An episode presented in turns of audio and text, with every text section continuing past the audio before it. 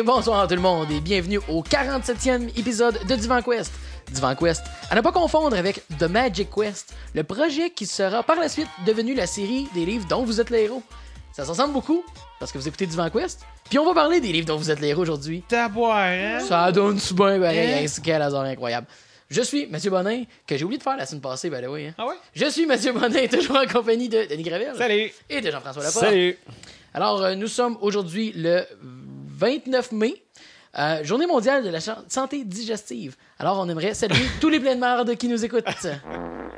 Ah, On en a un de l'assistance. Ce qui est fun, c'est que cette semaine, tu t'es pas trompé de date, mais j'aime ça. Ben, j'ai j'ai hésité un peu quand même. Fait que qu'est-ce que vous avez fait de beau cette semaine? Mes pourrissales. On va commencer avec Dan. Ben, euh, tu sais, moi, pour moi, c'est la saison des bilans de fin d'année hein, qui commence. Fait que euh, Playtime en chute libre en tabarnak. Ça ressemble à ça. Non, j'ai quand même des affaires, là. Euh, étrangement, depuis que j'ai arrêté de jouer à War, j'ai encore moins le temps de jouer. S- Semblerait que quand tu te réserves une plage horaire là, pour jouer, ça fait que tu gardes du temps pour jouer, là. J'ai appris ça moi aussi. si tu euh, si acceptes de te planifier du temps de jeu, ce qui est quand même weird, euh, si c'est vraiment important que tu penses à découvrir des jeux, ben tu, tu vas trouver moyen de jouer. Ben voilà. Fait que moi, j'avais comme un samedi matin que je jouais, puis là, ben, je l'ai pas gardé, fait que j'ai pas joué ce samedi matin, puis j'ai pas joué tant que ça, sinon. Euh, Qu'est-ce que t'as fait samedi matin? ben, j'étais allé me promener. Parce qu'ici, on pose des vraies questions. Hey, Paul. Qu'est-ce que t'as fait samedi matin? Ben, euh, quand, quand, on- comment on dit ça, t'as- j'étais allé euh, ta- taquiner la grise. euh, Oh, t'es allé technique la grise. Oh. C'est vrai, c'est vrai. Euh, Je, je te posais même pas la question pour ça, mais on, on est allé faire de la vente de garage. Ben ouais, t'es allé faire la vente de garage. J'ai pogné deux coups de soleil. Yeah. je voulais partager ça avec vous. Parce que si on pose des vraies questions, moi, je vais vous donner les vraies réponses. Fait mal. Hein? Merci. Ben oui, euh, fait que j'ai joué, j'ai continué ma game de WWE euh, 2017. Ou 2, k 17 là, si on veut être hip. Euh, quand même amusant pour vrai. Là. Plus, plus je joue, plus j'apprécie le jeu. là. Il y a quand même des trucs que je découvre en, en y jouant. Euh, Puis c'est bon, c'est sûr que c'est un peu répétitif parce que ça reste un jeu de combat. Fait que ça se ressemble. Mais euh, j'ai quand même joué pas mal à ça. Sinon, continue ma game de Portal. En fait, j'ai fini Portal 1. Puis j'ai commencé Portal 2 genre 35 secondes après. Puis c'est impressionnant à quel point les deux sont interreliés. Puis je m'en suis pas rendu compte la première fois que j'ai joué avec quand même un bon délai entre les deux. là, parce que, tu sais, dans le 2, t'es le même personnage que le dans le 1. Tu t'en rends compte après avoir fait une coupe de puzzle. Puis, tu sais, c'est vraiment une suite, même si ça a l'air d'être quand même une bonne- un bon laps de temps entre les deux. Là, mais, Bah ouais. euh, ouais. Euh, fait que c'est ça, je me rappelais pas de ce côté-là. Puis là, ben, euh, j'ai encore du fun. Là. Je commence les puzzles là, du, la, la vieille section là, Quand tu avec, tombes euh, en bas, là. avec les, euh, les, les kids weird. Puis, euh, Puis avec la magnifique euh, prestation vocale de. Fuck, j'ai oublié le nom de l'acteur, mais. Ouais. Celui qui fait le boss de Spider-Man, tu sais, dans les. Ceux de Sam Raimi, là, au début des années 2000, là. Parce qu'on est vieux. Non? Ouais. Euh, Mais bon. Ben, bref, Cave Johnson, là, Ouais, qui est interprété Johnson. par. euh, ce gars-là. ce gars-là. Oui. Ouais, fait que pour vrai, ça a été quand même assez relax, sinon, euh, de côté geek. euh, mais comme on disait, d'aller dans les ventes de garage. C'est euh, J.K. Simmons. Oui, J.K. Simmons, merci, Merci. euh, Google. Euh, ben oui, fait que, à part les coups de soleil, j'ai quand même euh, pogné un des jeux qui a meublé le plus mes journées pluvieuses de mon enfance. Là.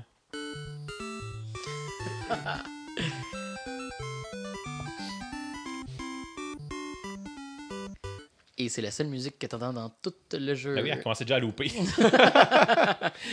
Euh, ben oui, baseball au NES, euh, quand même assez content. Là, euh, pas un gros deal, mais comme c'est pas un jeu qui vaut cher non plus, mais j'ai tellement aimé ce jeu-là. Là. Fait que je suis arrivé chez nous, je l'ai planté, j'ai joué une game, j'ai gagné genre 11 à 3 contre le computer. J'ai fait comme, c'est vrai, faut jouer contre du monde à ce jeu-là. La satisfaction que quand t'entends. Tu l'as tiré loin. C'est un home run. Oui, oui, bien sûr, dans délire. Euh, sinon, j'ai continué d'écouter Tout le monde en parlait. Tu sais, j'en avais parlé l'autre fois. Là. Et puis l'autre fois, puis l'autre fois. Non, c'est pas vrai. Ah. Euh, c'est devenu mon compagnon de déjeuner le matin en mangeant ma toast. euh, Puis pour tous ceux qui pourraient être un peu intéressés par l'histoire récente du Québec, là, je ne ferai pas le même speech la dernière fois, mais j'ai écouté les deux épisodes euh, spéciaux sur la crise d'octobre. Donc deux épisodes de 45 minutes, là, ce qui te fait quand même une solide review qui est vraiment cool. là. Ça revient sur, sur les événements, mais d'un point de vue assez neutre. Ah, comme, euh, comme la série récemment là, que la CBC ont faite sur l'histoire du Canada. Ouais, c'est Ben, c'est un bon exemple de contraire. Euh, non, assez neutre, avec un point de vue très Radio-Canada, tu sais, où est-ce qu'ils vont parler à des gens qui, qui étaient là, mais des gens qui étaient dans le FLQ, des gens qui étaient au gouvernement, puis dans la police à cette époque-là. Fait qu'on a vraiment les, les deux points de vue, puis ils amènent aussi des faits historiques qui n'étaient pas là à l'époque, puis même que ça a pris du temps avant qu'on le sache, genre des, des trucs qui ont enregistré de façon illégale, genre quand comme un des Felkis parlait à son avocat. Fait que tu sais que ce qui se dit là est véridique parce qu'ils savent pas qu'ils sont enregistrés, tu sais, puis ça amène un, un- un regard assez différent, puis c'était fait comme 40 ans après la, la crise comme telle. Fait que c'est euh, non, comme pour un, un espèce de pan particulier de notre histoire récente, là, c'était un, bon, un bon deux épisodes. Fait que ça ressemble à ça de mon côté. Ça n'a pas été très, euh, très diversifié. Matt, toi? Euh, semblable, euh, pas eu tant le temps de jouer, sauf que à cause qu'un de mes collègues, euh, Monsieur Cromp, euh, JF Cromp, s'est procuré lui-même un HTC Vive, donc un casque de réalité virtuelle Steam VR. Ça, ça hype tout son enthousiasme, son émerveillement à chaque petite expérience qu'il essayait. Ah, mauditement. M'a replongé dedans à pleine face. Fait que j'ai j'ai repassé du temps en VR dans les derniers dans la dernière semaine environ, pas mal plus que depuis longtemps.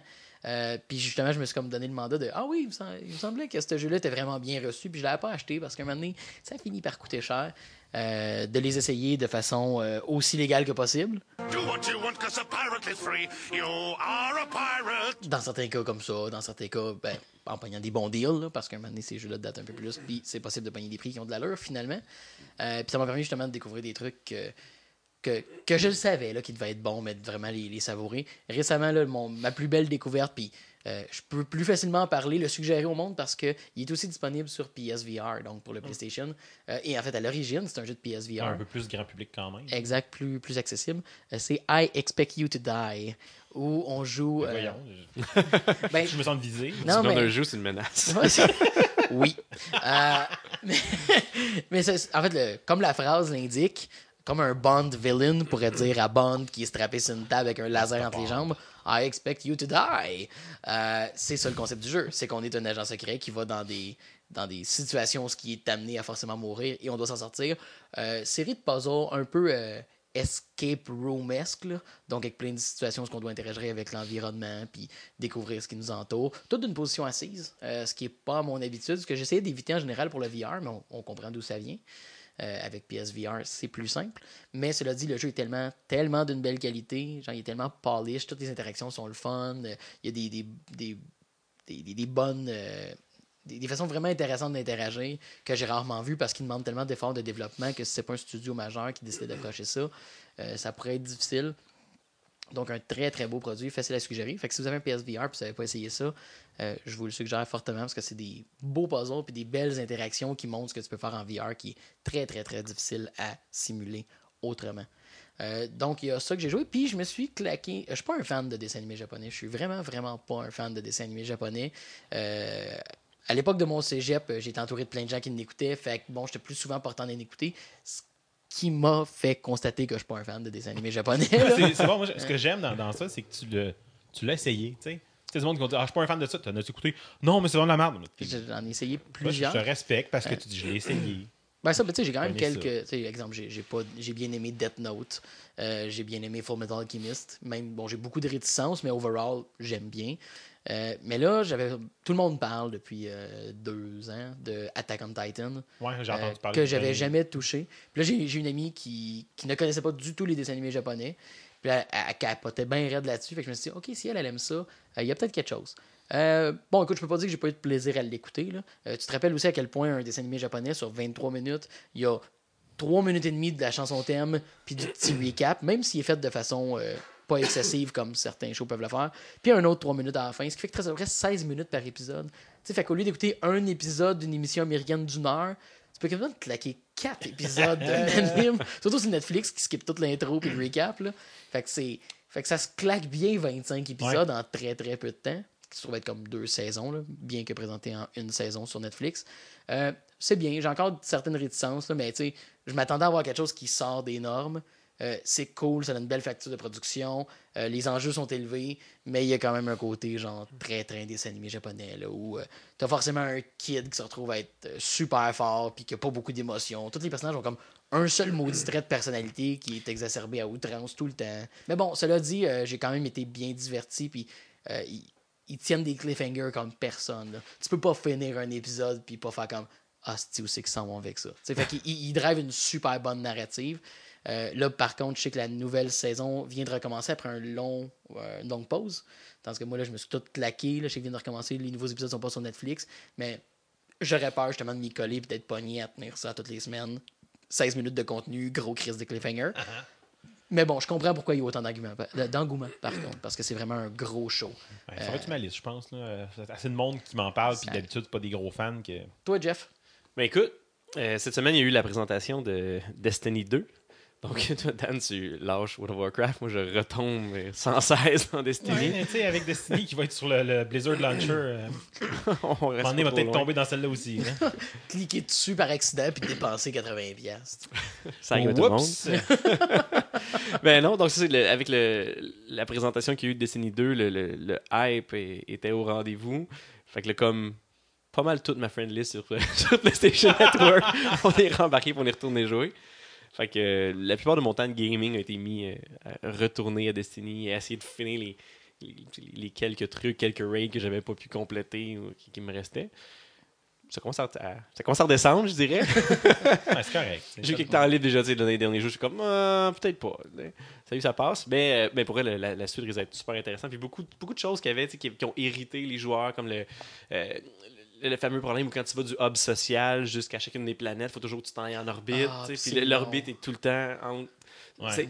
Clairement, tu passes une minute en orbite à toutes les fois que tu veux te promener d'une mission à l'autre. Si tu, nécessaire, joues, là. tu, tu vas- passer peut-être le cinquième de ton temps de gaming en orbite à regarder un loading screen Mhm. qui, qui est très inutile. Il, il retire ça, il retire ple- plein de choses qui étaient des, des irritants comme ça, là, au niveau du management, des, des inventaires, au niveau des, des armes, tout ça. Fait que ça risque d'être plus intéressant. Et enfin, le- ils vont permettre une forme de matchmaking dans tout ce qui est raid puis tout ça, parce qu'il va avoir beaucoup faciliter le- les joueurs solo qui n'ont pas nécessairement plein d'amis qui veulent euh, Mhm. jouer pour raider. Qui n'ont pas plein d'amis ou pas du tout. Mais ce ne sera pas du matchmaking, mais c'est que tu vas pouvoir ouvrir, ouvrir publiquement certains espaces dans ton groupe. Il nous manque quelqu'un pour, euh, pour aller faire le que Tu pouvoir dire il nous manque quelqu'un, puis advertise ton, ta position. puis Les gens vont pouvoir embarquer. Fait que euh, ça va ouvrir la porte à plus de collaboration que, que d'aller sur Internet, sur les fameux Destiny, Looking for Group, là, chercher. Euh, des fait que Ben- Warlock, niveau 40, euh, avec telle arme, cherche groupe pour faire ça, puis il n'y a personne qui répond. Mais comme on avait parlé cette semaine dans le chat, tu sais, j'étais comme. J'ai toujours été comme curieux. Je trouve que l'univers de Destiny est beau. Ouais, je suis d'accord. Je trouve que c'est comme une version fantasy de l'univers visuel de Mass Effect. Pas de- mais juste comme Ouais. le look, tu sais, le feel genre euh, space, wary. Ouais. puis- mais là, tu rajoutes tout ça un petit côté un petit peu fantasy, un petit peu over the top. Je trouvais que c'est toujours super beau. Puis, puis la narrative, l'histoire est vraiment intéressante, mais est juste totalement absente du jeu. Mais tu sais, quand, quand tu l'apprends par euh, soit des lectures on the side sur Internet ou quand tu, tu, tu plonges vraiment dans le, lore a dans le jeu, tu finis par découvrir des choses qui sont super intéressantes, des choses qui n'ont pas d'explication, que tu veux savoir. Puis ça a l'air que dans la suite, là, vraiment, ça va être plus cinématique. Quand tu vas être dans les zones, comme sur les planètes, là, où là, présentement, il y a juste des ennemis, il va y avoir des NPC qui vont t'indiquer, qui vont se battre avec toi, qui vont te suivre. Fait que Ah. ça devient beaucoup plus... Ben, tu sais, L'histoire va être plus juste le, le, rattachée au le premier gameplay, là. gameplay vidéo qu'on a eu droit, là, c'était vraiment comme. C'est l'attaque de la citadelle. Ouais. Puis c'est juste, c'est hyper, genre, ça, ça file comme une mission de Call of Duty, ce qu'on voyait, là. Ouais. Genre, va là, sur tel côté, puis là, tu vois du monde en train de se défendre, tu vois un des NPC en train de faire un shield, tu sais. Il y, a- il y a beaucoup de narrative à ce qu'on voyait. On dirait qu'ils ont emprunté un petit peu certains éléments de tu sais, d'un MMO comme WoW, mettons. Là, les matchmaking, Ouais, beaucoup, ça y va ouais. direct. Là, Ben, s'il y, a- s'il y a quelque part qu'on a de quoi apprendre, c'est des Ben, ben, c'est sûr, là. Puis s'il y a quelque chose, moi, qui pourrait m'intéresser à jouer, justement, à- à- ça va être ça, là, parce que moi, un jeu, un jeu de cette ampleur-là, mettons qu'il n'y a pas de qu'il y a pas d'histoire dedans qui, qui m'engage dedans, là, sans qu'il faut que j'aille le voir partout, euh, m'intéressera pas. Mais là, Mhm. Destiny 2 me tente bien plus que le premier aurait pu me tenter. là. Mais il y, a- il y a beaucoup de liens qu'on pourrait faire avec World of Warcraft. Oh, là, ouais. des, des choses qui Ben. vont s'inspirer. Mais ça reste Activision, ultimement, qui est le publisher. Puis, tu sais, fait- Si si t'as puis- besoin de demander de l'aide à quelqu'un, va cogner chez Ouais. Blizzard.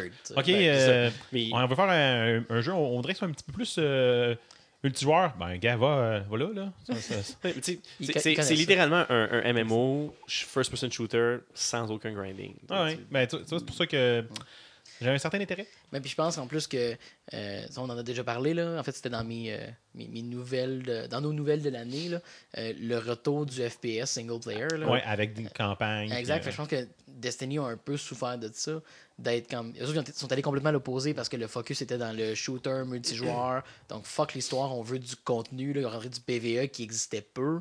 Ouais. Mais soudainement, le focus est revenu sur des belles expériences narratives avec des mécaniques variées. Puis c'est comme, oups, là, on n'est pas équipé pour ça. Mais dans la dernière expansion de Destiny 1, ça l'a paru. Là, il y en a Mhm. la narrative. Il y a plein de personnages que, que tu entends parler, que tu as plein de voix différentes, que tu reconnais des voice actors d'un peu partout, que tu as vu ailleurs. Puis tu sais pas c'est qui. Tu es en orbite, puis pendant que tu vois ton avion qui, qui descend de l'hyperespace, tu entends des gens qui te parlent, puis qui, qui te donnent des infos sur ta mission, mais tu sais jamais c'est qui. Ouais, Ça, je me rappelle que quand on, on part. euh, c'est toutes les missions qu'on avait faites en coop. Ben, tu peux jouer à trois toute l'histoire au complet. Puis là, là, tout d'un coup, les missions sont super intéressantes, c'est cinématique, c'est impressionnant. Puis les personnages, ils ont des cutscenes où tu vois. Je suis comme, Ah, c'est lui! Hein, il y a des cutscenes. Tu sais, quand quand t'es dans, dans les zones où les, les NPC sont, le- ils ont leur nom sur la tête, tu pourrais le reconnaître, mais j'ai jamais porté à son. Tu sais, va parler à lui, donne une mission. Qui fait je cours, je tiens carré, je me réveille de bord, je retourne de l'autre côté. Ils sont pas intéressants. Là, tout d'un coup, là, ils viennent me parler. Je suis comme Oh, ok, là, là, ok, là, je commence à les replacer. Là, ils deviennent intéressants, ils ont des personnalités, ils C'est les s'impliquent. petits détails qui changent comment Ben tu oui. perçois l'histoire. Ça n'a pas pris grand chose. Il a juste fallu enlever euh, la voix de Tyrion Lannister pour faire le, Ah, le ghost. Le, le fameux euh, the, the Wizard came from the Ouais. moon. C'était terrible. Ouais, fait que euh, beaucoup de Destiny au niveau gaming. Sinon, pour ça, j'ai euh, j'ai passé quelques soirées à errer sur Netflix. Le, le fameux moment où tu, fais, tu fais juste passer une demi-heure à scroller à tous les films, à chercher quelque chose. Euh, fait que je me suis dit, je vais, je vais aller explorer des films qui, qui ont déjà accroché mon œil, mais que j'ai toujours, que j'ai toujours fait comme. Nya. Fait que j'ai écouté The Last Witch Hunter avec Vin Diesel. ouais, je pense que ton impression initiale était quand même robuste. Là. Ouais, mais- été agréablement surpris. T'as été agréablement Agréablement surpris. Fais-tu de la- fais-tu de la drift dedans? L'hésitation, mesdames et messieurs. Drifter un dragon. Tu sais, sans vendre de punch, on parle de genre de viking qui chassait des sorcières, puis qui est comme. Il reçoit une malédiction, puis il peut plus mourir. fait qu'il drift un Fait bateau. après, après les huit premières minutes du film, ça coupe, on se ramasse aujourd'hui en 2016-2017. Ah, Simonac. Là, il est vraiment riche parce que ça fait comme 600 ans tu sais, qu'il qu'il habite sur Terre. Il a- il- après un long speech sur l'importance d'être euh, d'être subtil puis de rester caché parce qu'il faudrait pas que les, ça pourrait faire peur aux gens, son, son histoire.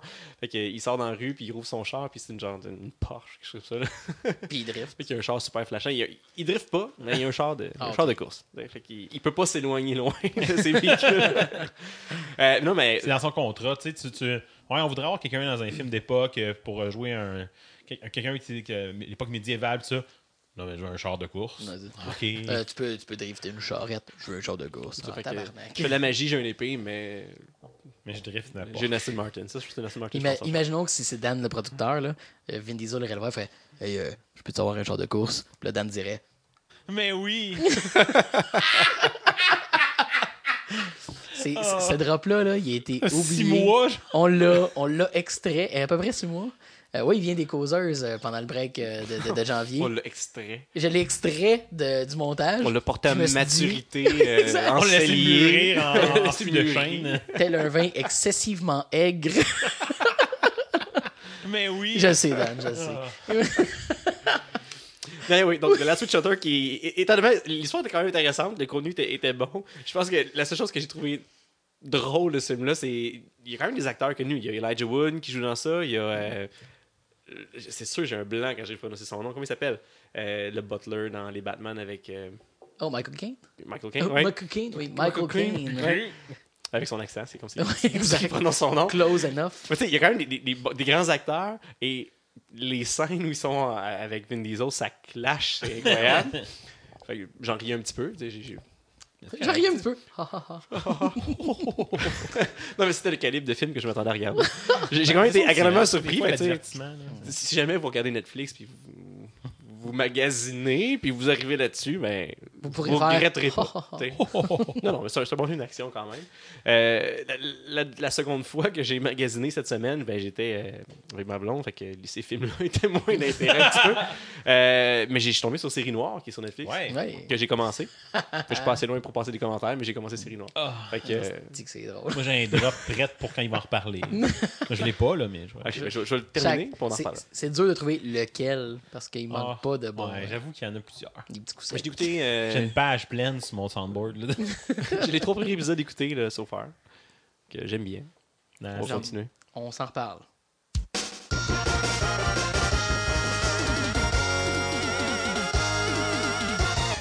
Alors, au moment de l'écriture des nouvelles pour cet épisode, c'est-à-dire à peu près genre 20 minutes avant l'enregistrement, euh, Ouais. Ouais. 20 minutes, il euh, est. essayez, essa- s'il vous plaît, s'il vous plaît. Est-ce que tu pourrais te taire, Dan? Mais oui! Merci. hey, com- commence pas ça. Non, on n'a plus vraiment besoin de vous autres sur podcast. Hey, hey, toi.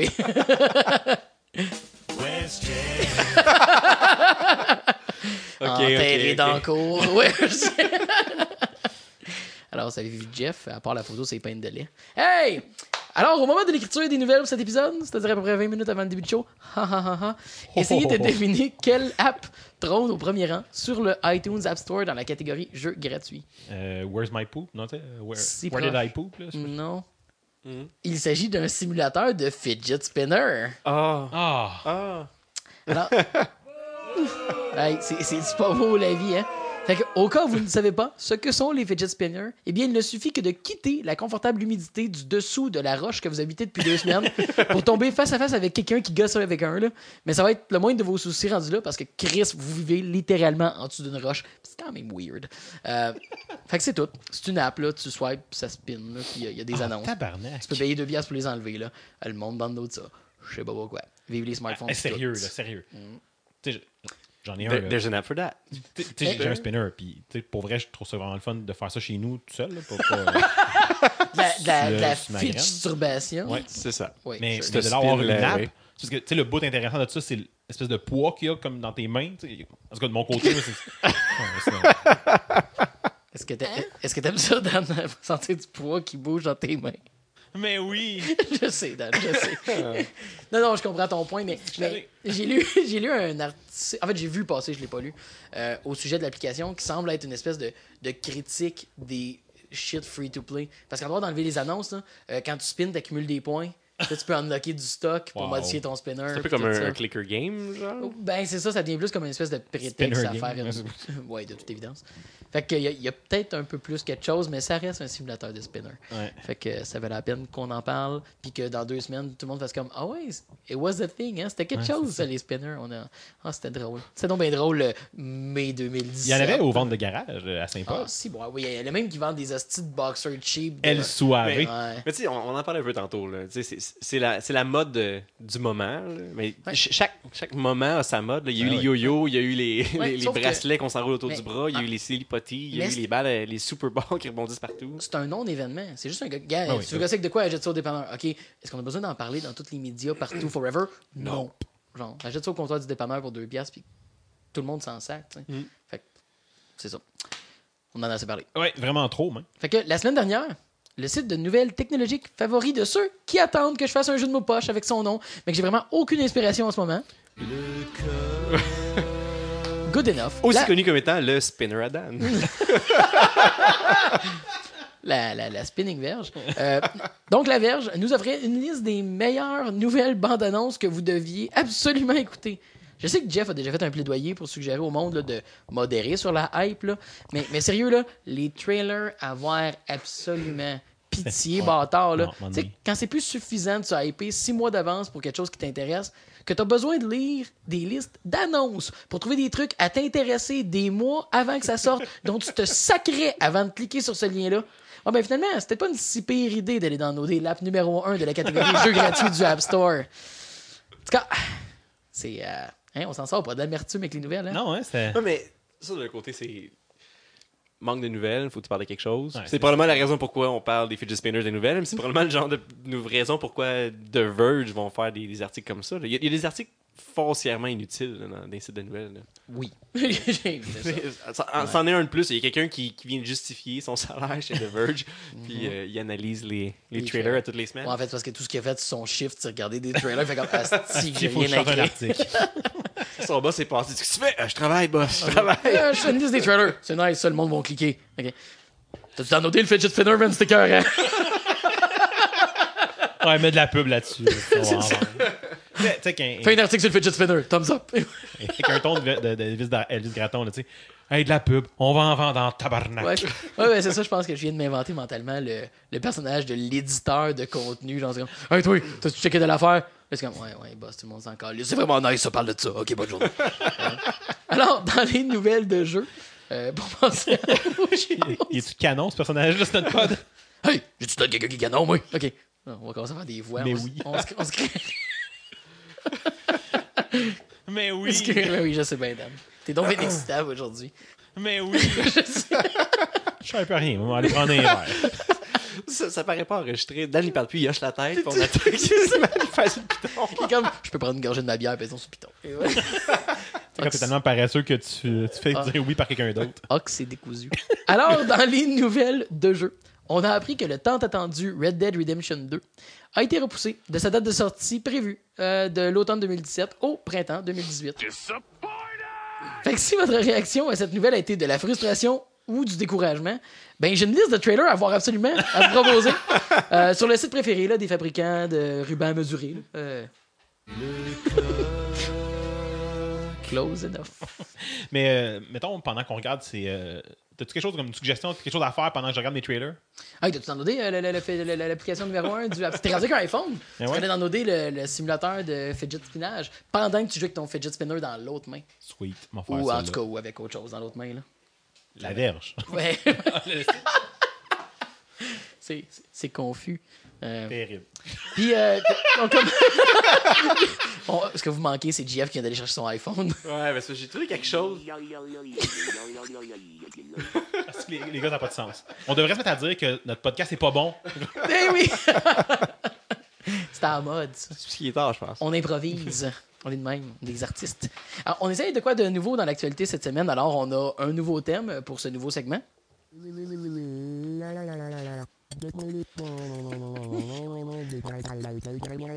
Hey, c'est mon bout, là.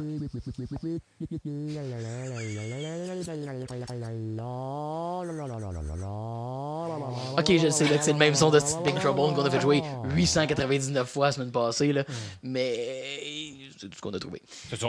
Alors, cette semaine, on, on commence à discuter euh, de sujets d'actualité, dans le fond, un peu à la manière d'une causeuse, mais qui va se vouloir, idéalement, euh, plus en lien avec des choses d'actualité, Oui. tout simplement. Euh, donc, cette semaine, on a en fait, la semaine dernière, euh, par rapport à la date de l'enregistrement, on a eu le droit à un petit Nintendo Direct où Nintendo nous présentait plus de détails pour une seconde fois euh, sur ARMS, leur jeu de combat qui s'en vient pour la Switch. Un petit encore à la fin de cette présentation-là pour Splatoon 2. Ouais, deux petites minutes, là, ouais. Exact. Et on a eu droit à un leak euh, quelques jours avant l'enregistrement, ou en fait la veille même, Ouais. euh, au sujet du. euh, J'oublie le titre exact, là, mais le RPG Mario avec les Rabbids de Ubisoft. Tu sais, ces personnages que tout le monde aime? Ah ouais? Ok, Je sais ouais. pas, Ben, là. je sais pas, moi non plus, c'est ça. C'est c'est- c'est un Que petit peu ça, tout le question. monde réagisse. Ouais, c'est ça, que, que tout le monde connaît l'existence de C'est euh, Kingdom Battle. Kingdom Battle. Mario plus Rabbids Kingdom Battle. Mais c'était un RPG, ça?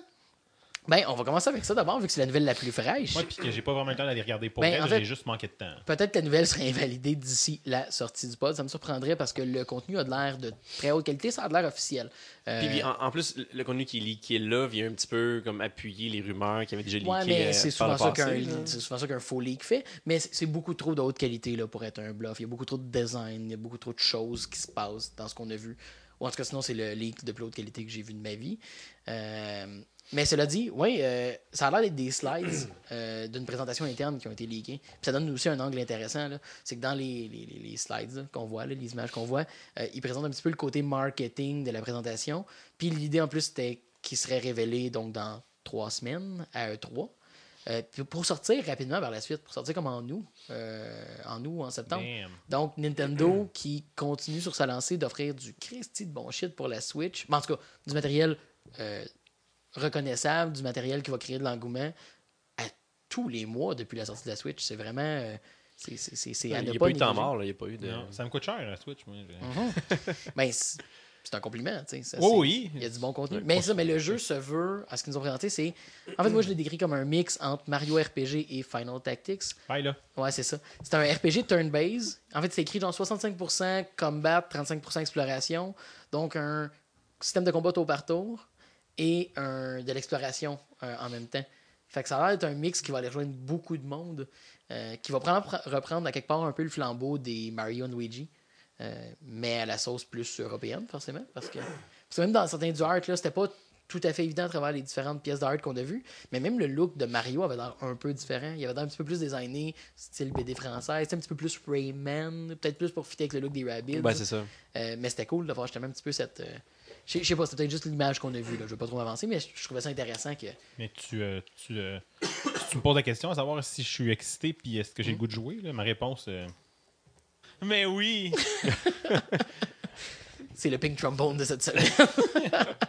Ben, mais c'est quand même intéressant de Ubisoft qui avait pas mal abandonné la Wii U, si je me trompe pas. Qui mais, avait- qui ont, mais qui ont toujours fortement supporté Ouais, chaque comme nouvelle genre, expérience de Nintendo. 95% de la population. Ouais, Ouais. c'est ça. Mais, mais tu sais, puis qui ramène le, on mélange les deux franchises. Même, sais, les gens sont peut-être pas. euh, sont, sont peut-être ambivalents avec les lapins crétins. Mhm. euh, qui sont quand même drôles. On, on a tous au moins ri une fois avec un gag de lapin crétin. là. Sure. Tu sais, fait que. Puis. On n'a pas vraiment été exposé à ça. C'est pas des jeux qu'on a nécessairement été C'était attirés. beaucoup pour les kids. C'est ça. Mais de ramener, sais, le, le synopsis semble être que les lapins crétins essaient d'envahir le, le- le Mushroom Kingdom, puis il faut, faut le protéger. Fait qu'on le protège avec coup de bazooka. Ben, c'est ça. Moi, je pense que, tu sais, j'ai pas eu le temps de regarder beaucoup, mais le- un des premiers commentaires sur Reddit, là, c'est euh, Yoshi avec un bazooka. Genre, je Non, en fait, c'était en fait, c'était magnifique sur Reddit parce que c'était un commentaire en anglais de quelqu'un qui dit Ah, le meilleur commentaire dans le thread, parce que ça venait d'une conversation sur sur Twitter. Twitter, ouais. Il disait le meilleur commentaire dans ce thread, et là, le commentaire est en français, et c'était Yoshi avec un fucking bazooka. Ça avait genre 1400 likes. C'était écœurant de voir les, les- les Québécois sortir en masse pour upvoter sur Ben, Reddit. les, Français aussi, là, Ouais, que c'est- le league, viendrait-tu de Ubi France ou, euh, Ben, le leak est en anglais. Le, le league sur Twitter, ok, peut-être, ouais. Ouais, mais c'était quelqu'un en français qui l'avait Ouais, c'est ça, c'était un- en Ben, français. Francophone. j'ai j'ai lu un petit peu, puis ça serait. Tu sais, ce ce qu'ils pensent, c'est que c'est une, une firme externe qui aurait fait affaire avec les développeurs Mhm. pour le matériel promotionnel, puis tout ça. Puis c'est de là que ça aurait leaké, puis ce serait une firme française. Ou, Moi, je tiens à souligner que ça démontre vraiment notre hype de con sur la Switch. Parce que je pense qu'on s'est toujours dit, on parlera pas des leaks puis des rumeurs. Ben, je pense qu'il est assez Balance. robuste. Ça va être robuste, là, on Ouais. est énervé. Ben, puis, puis en fait, je trouve euh, la- la réaction qui est arrivée ici, je pense que c'est la réaction qui est un petit peu arrivée dans la tête à tout le monde. C'est-à-dire, on s'en calisse des Rabbids, ok? On s'en sac profondément. Mais tu m'exposes, c'est quoi le jeu? RPG exploration, turn-based avec Mario, puis tout ça, t'es comme, ah oui, c'est vrai, il y a des Rabbids. Ah, c'est fine, c'est correct. Le reste m'intéresse, tu sais. Euh, fait que non, c'est euh, c'est un peu ça qui se passe. Puis, tu sais, depuis longtemps, cette rumeur-là traîne.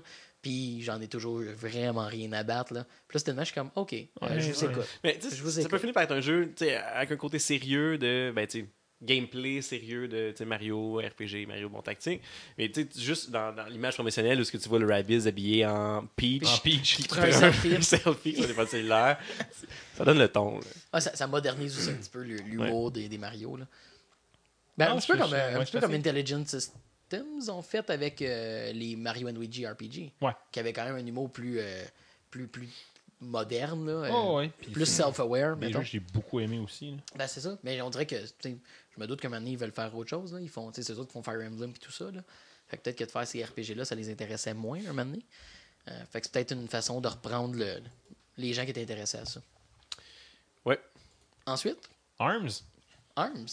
Arms qui. C'est clair, là. euh, que ça fait longtemps qu'ils posent dessus. Puis ils prennent leur temps. Puis ils veulent l'exposer le plus possible. Ça me fait penser un petit peu aux vidéos qu'il y avait à l'origine sur le YouTube channel quand ils parlaient de Splatoon au, au tout début. Ouais. Ou qu'un commentateur explique en long et en large chacune des mécaniques pour que tu sois comme OK, je sais qu'on vient de nulle part.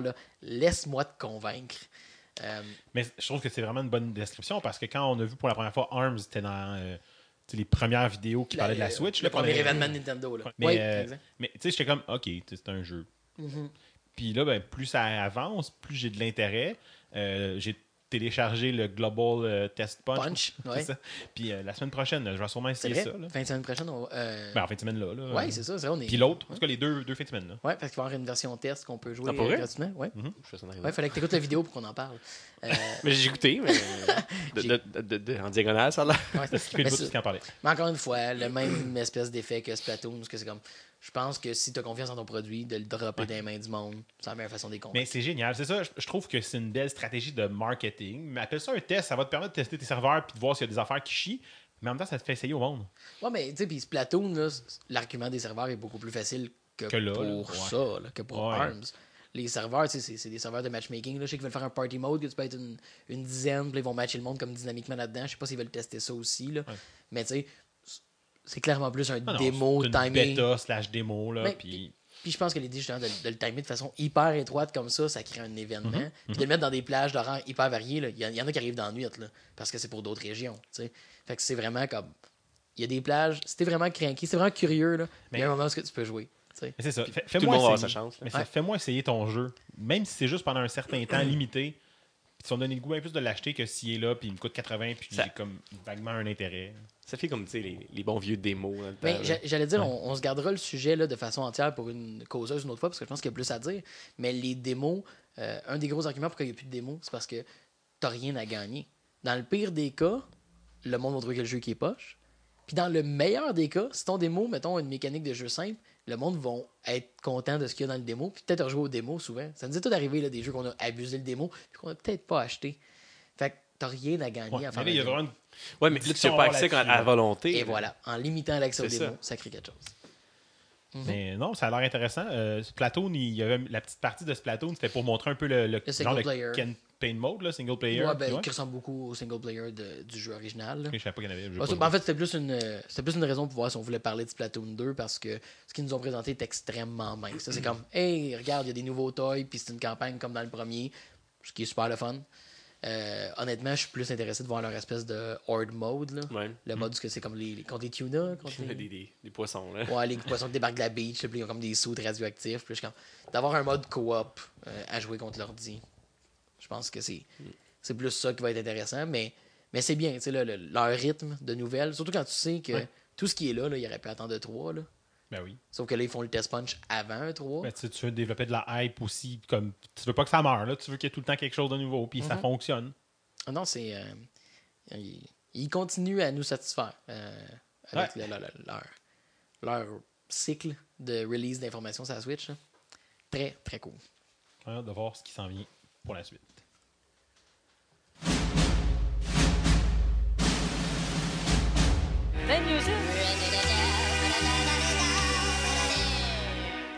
Alors, qu'est-ce qui s'en vient dans l'univers de Divan Quest? Un blender, un blender. Will it blend? it blend? Euh, ben, Damn right, it'll blend. 29 mai au 11 juin pour les. euh, les- je commence avec euh, quelque chose qui va sortir le 30 mai sur PS4, Xbox One et PC.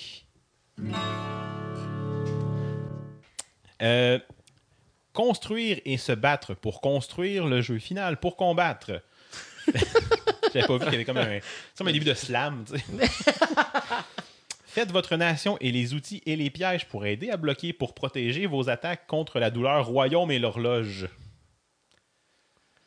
Hein? J'ai un, euh, un drop qui aidera pas.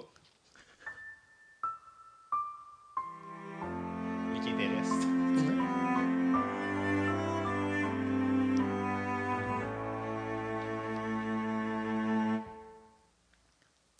Je le sais pas. Hein, aucune idée. Eh bien, c'est Lock's Quest. Lo- Lock Quest? Lock Oh. Lux Ouais. Quest. Lock's Quest, oui, il y a un apostrophe S là. Oui. Euh, sur PS4, Xbox One et PC. Oh oui, c'est vrai. ouais, ouais. Ouais, ça s'en vient, ça a l'air quand même intéressant. Toujours le 30 mai. euh, PS4 et PC cette fois-là. Développé spécifiquement pour ARV, pleurer à la fin du jeu au niveau approprié de l'eau dans l'univers. Alors que le syndicat du travail de toutes les actions et décisions est de veiller à ce que les navires et le personnel prescrit. Ça, c'est drôle. J'aime bien pour le RV, là, pour, Ouais. le, pour le, ouais, c'est ça, le véhicule récréatif. je, je sais pas, t'as-tu un drop? Ouais, le drop, c'est pas mal la réponse. Là. Ah ben vas-y donc. Oh, c'est vrai, ben oui. Star Trek Bridge Crew. Ah, ben oui! Yeah!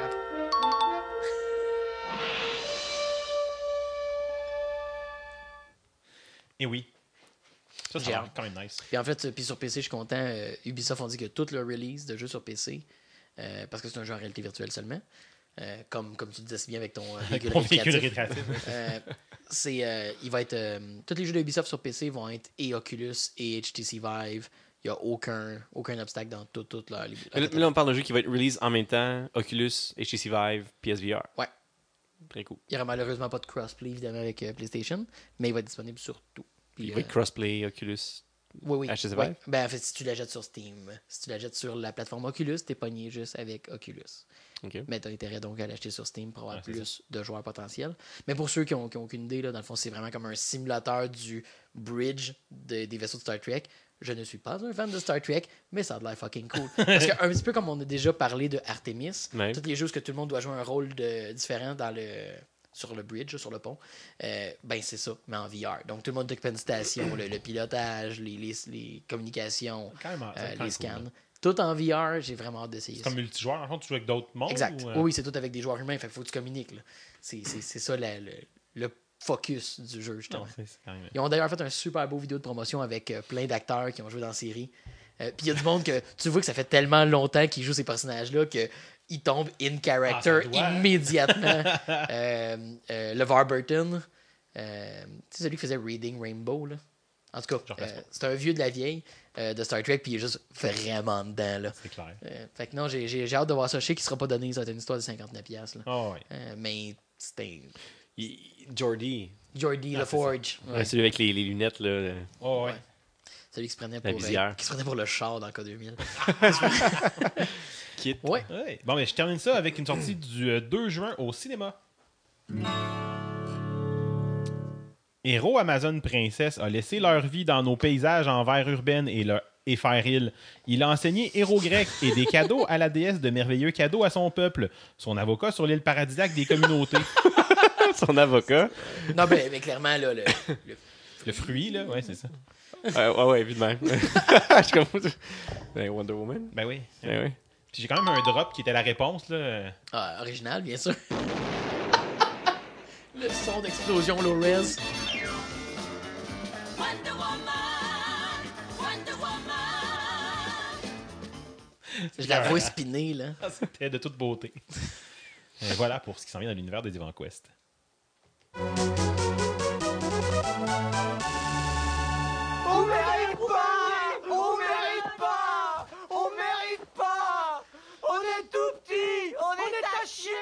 Eh ben, c'est le moment qu'on prend dans l'épisode pour euh, remercier euh, les gens qui acceptent bien de nous donner quelques dollars pour nous aider à couvrir nos dépenses de création de cette euh, de ce fucking trainwreck d'un épisode. c'est les meilleurs. Bon, ce qu'on va à faire là. Euh, alors, merci à tous ceux qui nous euh, donnent quelque chose sur Patreon. Ah oui, un gros merci. Un gros merci. Merci à vous autres.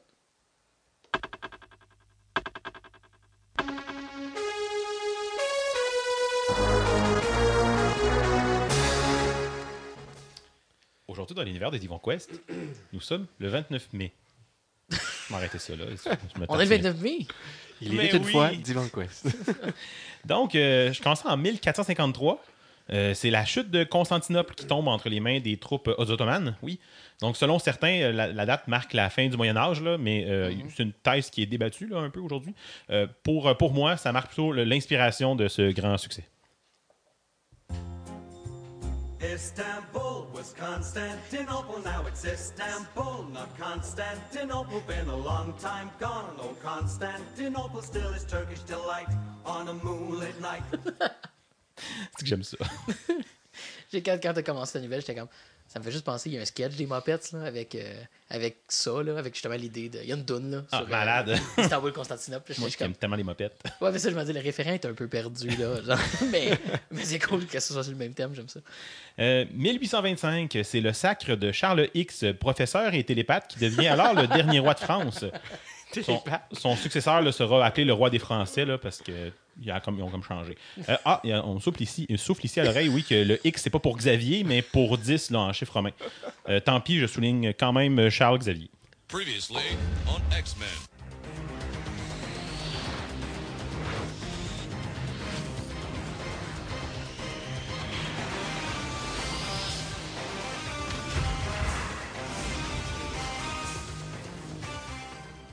Si tu l'avais pas en drop, je la chantais. Les deux font la air guitar. Comme, t'en- allais très, très, très, très loin sur le manche, là. mais- Ah, hashtag aller loin sur le manche. Mais oui! C'est mon dernier épisode. Mais oui! Euh, 1914.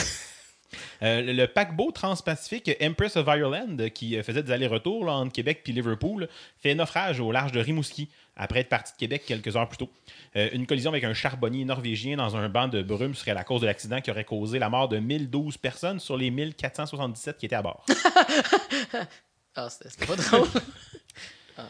Le naufrage aurait été rapide, on parle de 14 minutes parce que le charbonnier qui arrivait à toute vitesse euh, puis qui avait, avait enclenché sa marche arrière, donc après avoir fait un gros trou, reculé, ça fait que l'eau est rentrée tellement vite dans le bateau qu'ils n'ont pas pu fermer les, euh, les, les parois de sécurité. Là. Il y, a- il y a un reculon là-dessus. en l'air. Euh, voilà, donc euh, les adeptes à plongée peuvent visiter l'épave là, qui est au large de Rimouski, euh, mais il y a beaucoup de règles là, qui entourent ça pour pas comme qu'on sac notre camp avec des choses historiques. Droit de reculer. Interdit de reculer. C'est interdit de reculer. Sacrifice. Mais oui. Je sais, Mathieu, c'était juste une nouvelle historique, c'est tout. 1919. Hey! Euh, deux équipes de scientifiques observent une éclipse totale de l'Afrique et de l'Amérique du Sud euh, pour mesurer comment le Soleil détourne la lumière des étoiles pendant une éclipse, ce qui confirme la théorie de la relativité d'Einstein. Ça aussi, ne peut pas être joke. Ils ont éclipsé l'Afrique. Ouais, ils ont éclipsé l'Afrique. Ça se peut pas, la Terre est plate. ok, c'est rare qu'on la- des jokes dessus le La, la. Terre est pas plate parce que sinon, euh, les chats auraient tout sacré en bas. Ben dans... je l'ai trouvé drôle. En tant que propriétaire de chat, euh, la réponse est oui. Euh, 1953. Première ascension complète de l'Everest par Edmund Hillary et Tenzing Norgay. Euh, on raconte qu'à leur arrivée au sommet, ils ont trouvé un vieux sage qui leur a proposé de répondre à trois de leurs questions. You may ask me three questions. That's great, because all I need is one. Are you really the head of the Quickie Mart? Yes, really? yes, You? yes. I hope this has been enlightening for you. But I must. Thank you. Come again. Thank you. Come again. Ah, les Simpsons. 1985. euh, lancement de la version arcade de Gradius euh, au euh, Japon. Ça, c'était la, la- la file d'attente. Oui, c'est ça. C'est raciste. Euh, 1992, pendant le CES, le, le Consumer Electronic Show, euh, John Scully présente le nouveau Apple Newton, le premier PDA d'Apple. Euh, par contre, euh, But there is one more thing. quand ils sont arrivés pour le présenter, la batterie était morte.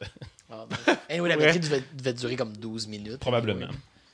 Si on se fie au. Si quelqu'un a déjà eu un palme à l'écoute. Eh. Oh, il y a un backlight là-dessus. Oh non, allume-le pas! Ah. Et voilà.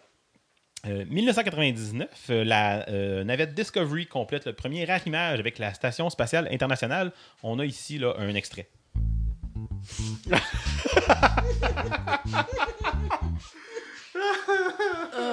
Ah, il a failli, il a failli y avoir de la bière partout. Toujours en 99, euh, moins réussi cette fois, on note euh, euh, le lancement de Superman au Nintendo 64. ouais, ouais. C'est classique. D'une certaine façon. Euh, 2013, euh, célébration du premier mariage français entre deux personnes de même sexe. Ah. On remet à Porno Base. OK. Oh yeah. Oh yeah! Euh, 2015, sortie d'un jeu qui est de retour à l'avant-scène ces temps-ci.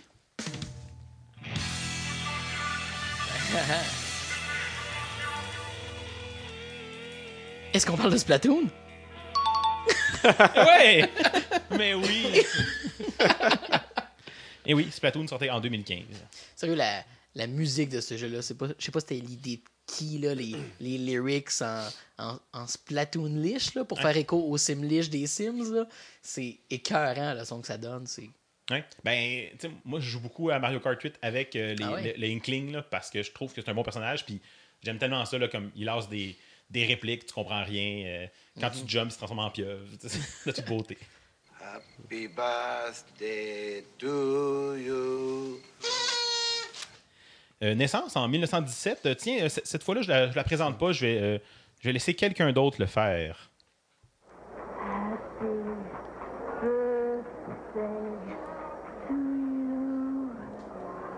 Happy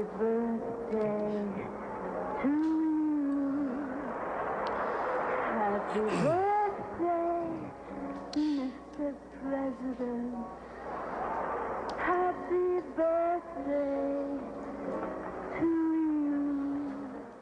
Je vais voter pour la fille dans Cuirassé en péril qui sort du gâteau. Hey, avec Steven Seagal. Avec Steven Seagal. Ouais, mais euh, d'après moi, il avait trop cuit le gâteau. On parle forcément de John F. Kennedy. Et oui, la fête de Monsieur Kennedy. Donc, le, le- le 35e POTUS. La qualité a droppé depuis. OK, la qualité de son a augmenté, mais la qualité de potus a diminué. Voilà. Et la, la qualité du contenu radiophonique, à utiliser avec des guillemets ici, longtemps en salle. Euh, elle, par contre, a diminué parce que vous nous écoutez. Oui. Euh, dix ans plus tard, en 1927, euh, En tout cas, moi, je suis Patrice Brisebois. Ben, moi, je suis Stéphane Quintal. Je suis Vincent. Moi, je suis Martin Brodeur. Moi, je suis Jean Coutu. Hein? Jean Coutu? Jean Coutu? Jean Coutu? Mais là, c'est pas juste Jean Coutu. Vous allez bien trop fort. Serait-ce la naissance de Jean Coutu? Ouais! monsieur, il y a des points à cette heure dans, mon, euh, dans mes naissances. Je les gagne toutes. Euh, 1929, naissance du physicien anglais Peter Higgs, qui prédira plus tard l'existence d'une particule qui sera ensuite nommée le boson de Higgs.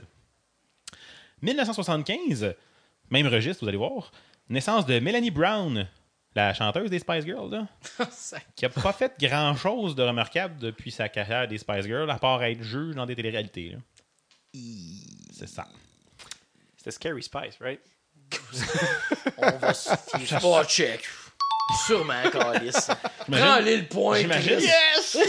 Non, elle était noire, fait que ça doit être ça. Ah! C'est vraiment Ah! raciste, hein, quand même, quand tu y penses. Ah! Mais je suis d'accord. C'est-tu raciste, ça, Dom? Mais oui. Ah, Euh, ouais. 1987. On va changer de sujet, là. S'il te, fucking plaît. Oui. euh, naissance. euh, ben, en fait, je trouvais le nom drôle au départ, là, puis ça me disait rien. Puis j'ai comme regardé la description, c'est marqué actrice française. Puis genre, je suis comme, mais voyons. La fille s'appelle Angel Summers.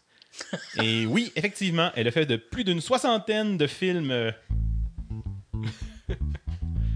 Ah, c'est une actrice porno!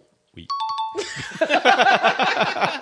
Euh, quel- quelques titres en vrac, là. euh, Montre-moi du rose. Allons baiser en Guadeloupe.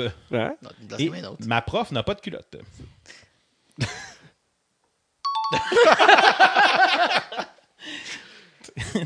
T'as- peu de sons, mais tu les utilises avec. euh, Avec exagération, outrance et euh, un complète absence de regard pour le bon goût. Donc, comme tout le reste du show. Oui. Fait que parlant d'absence de regard pour le bon goût, je finis ça sur mon dicton. à la Saint-Gérard, la récolte est encore au hasard. J'accepte.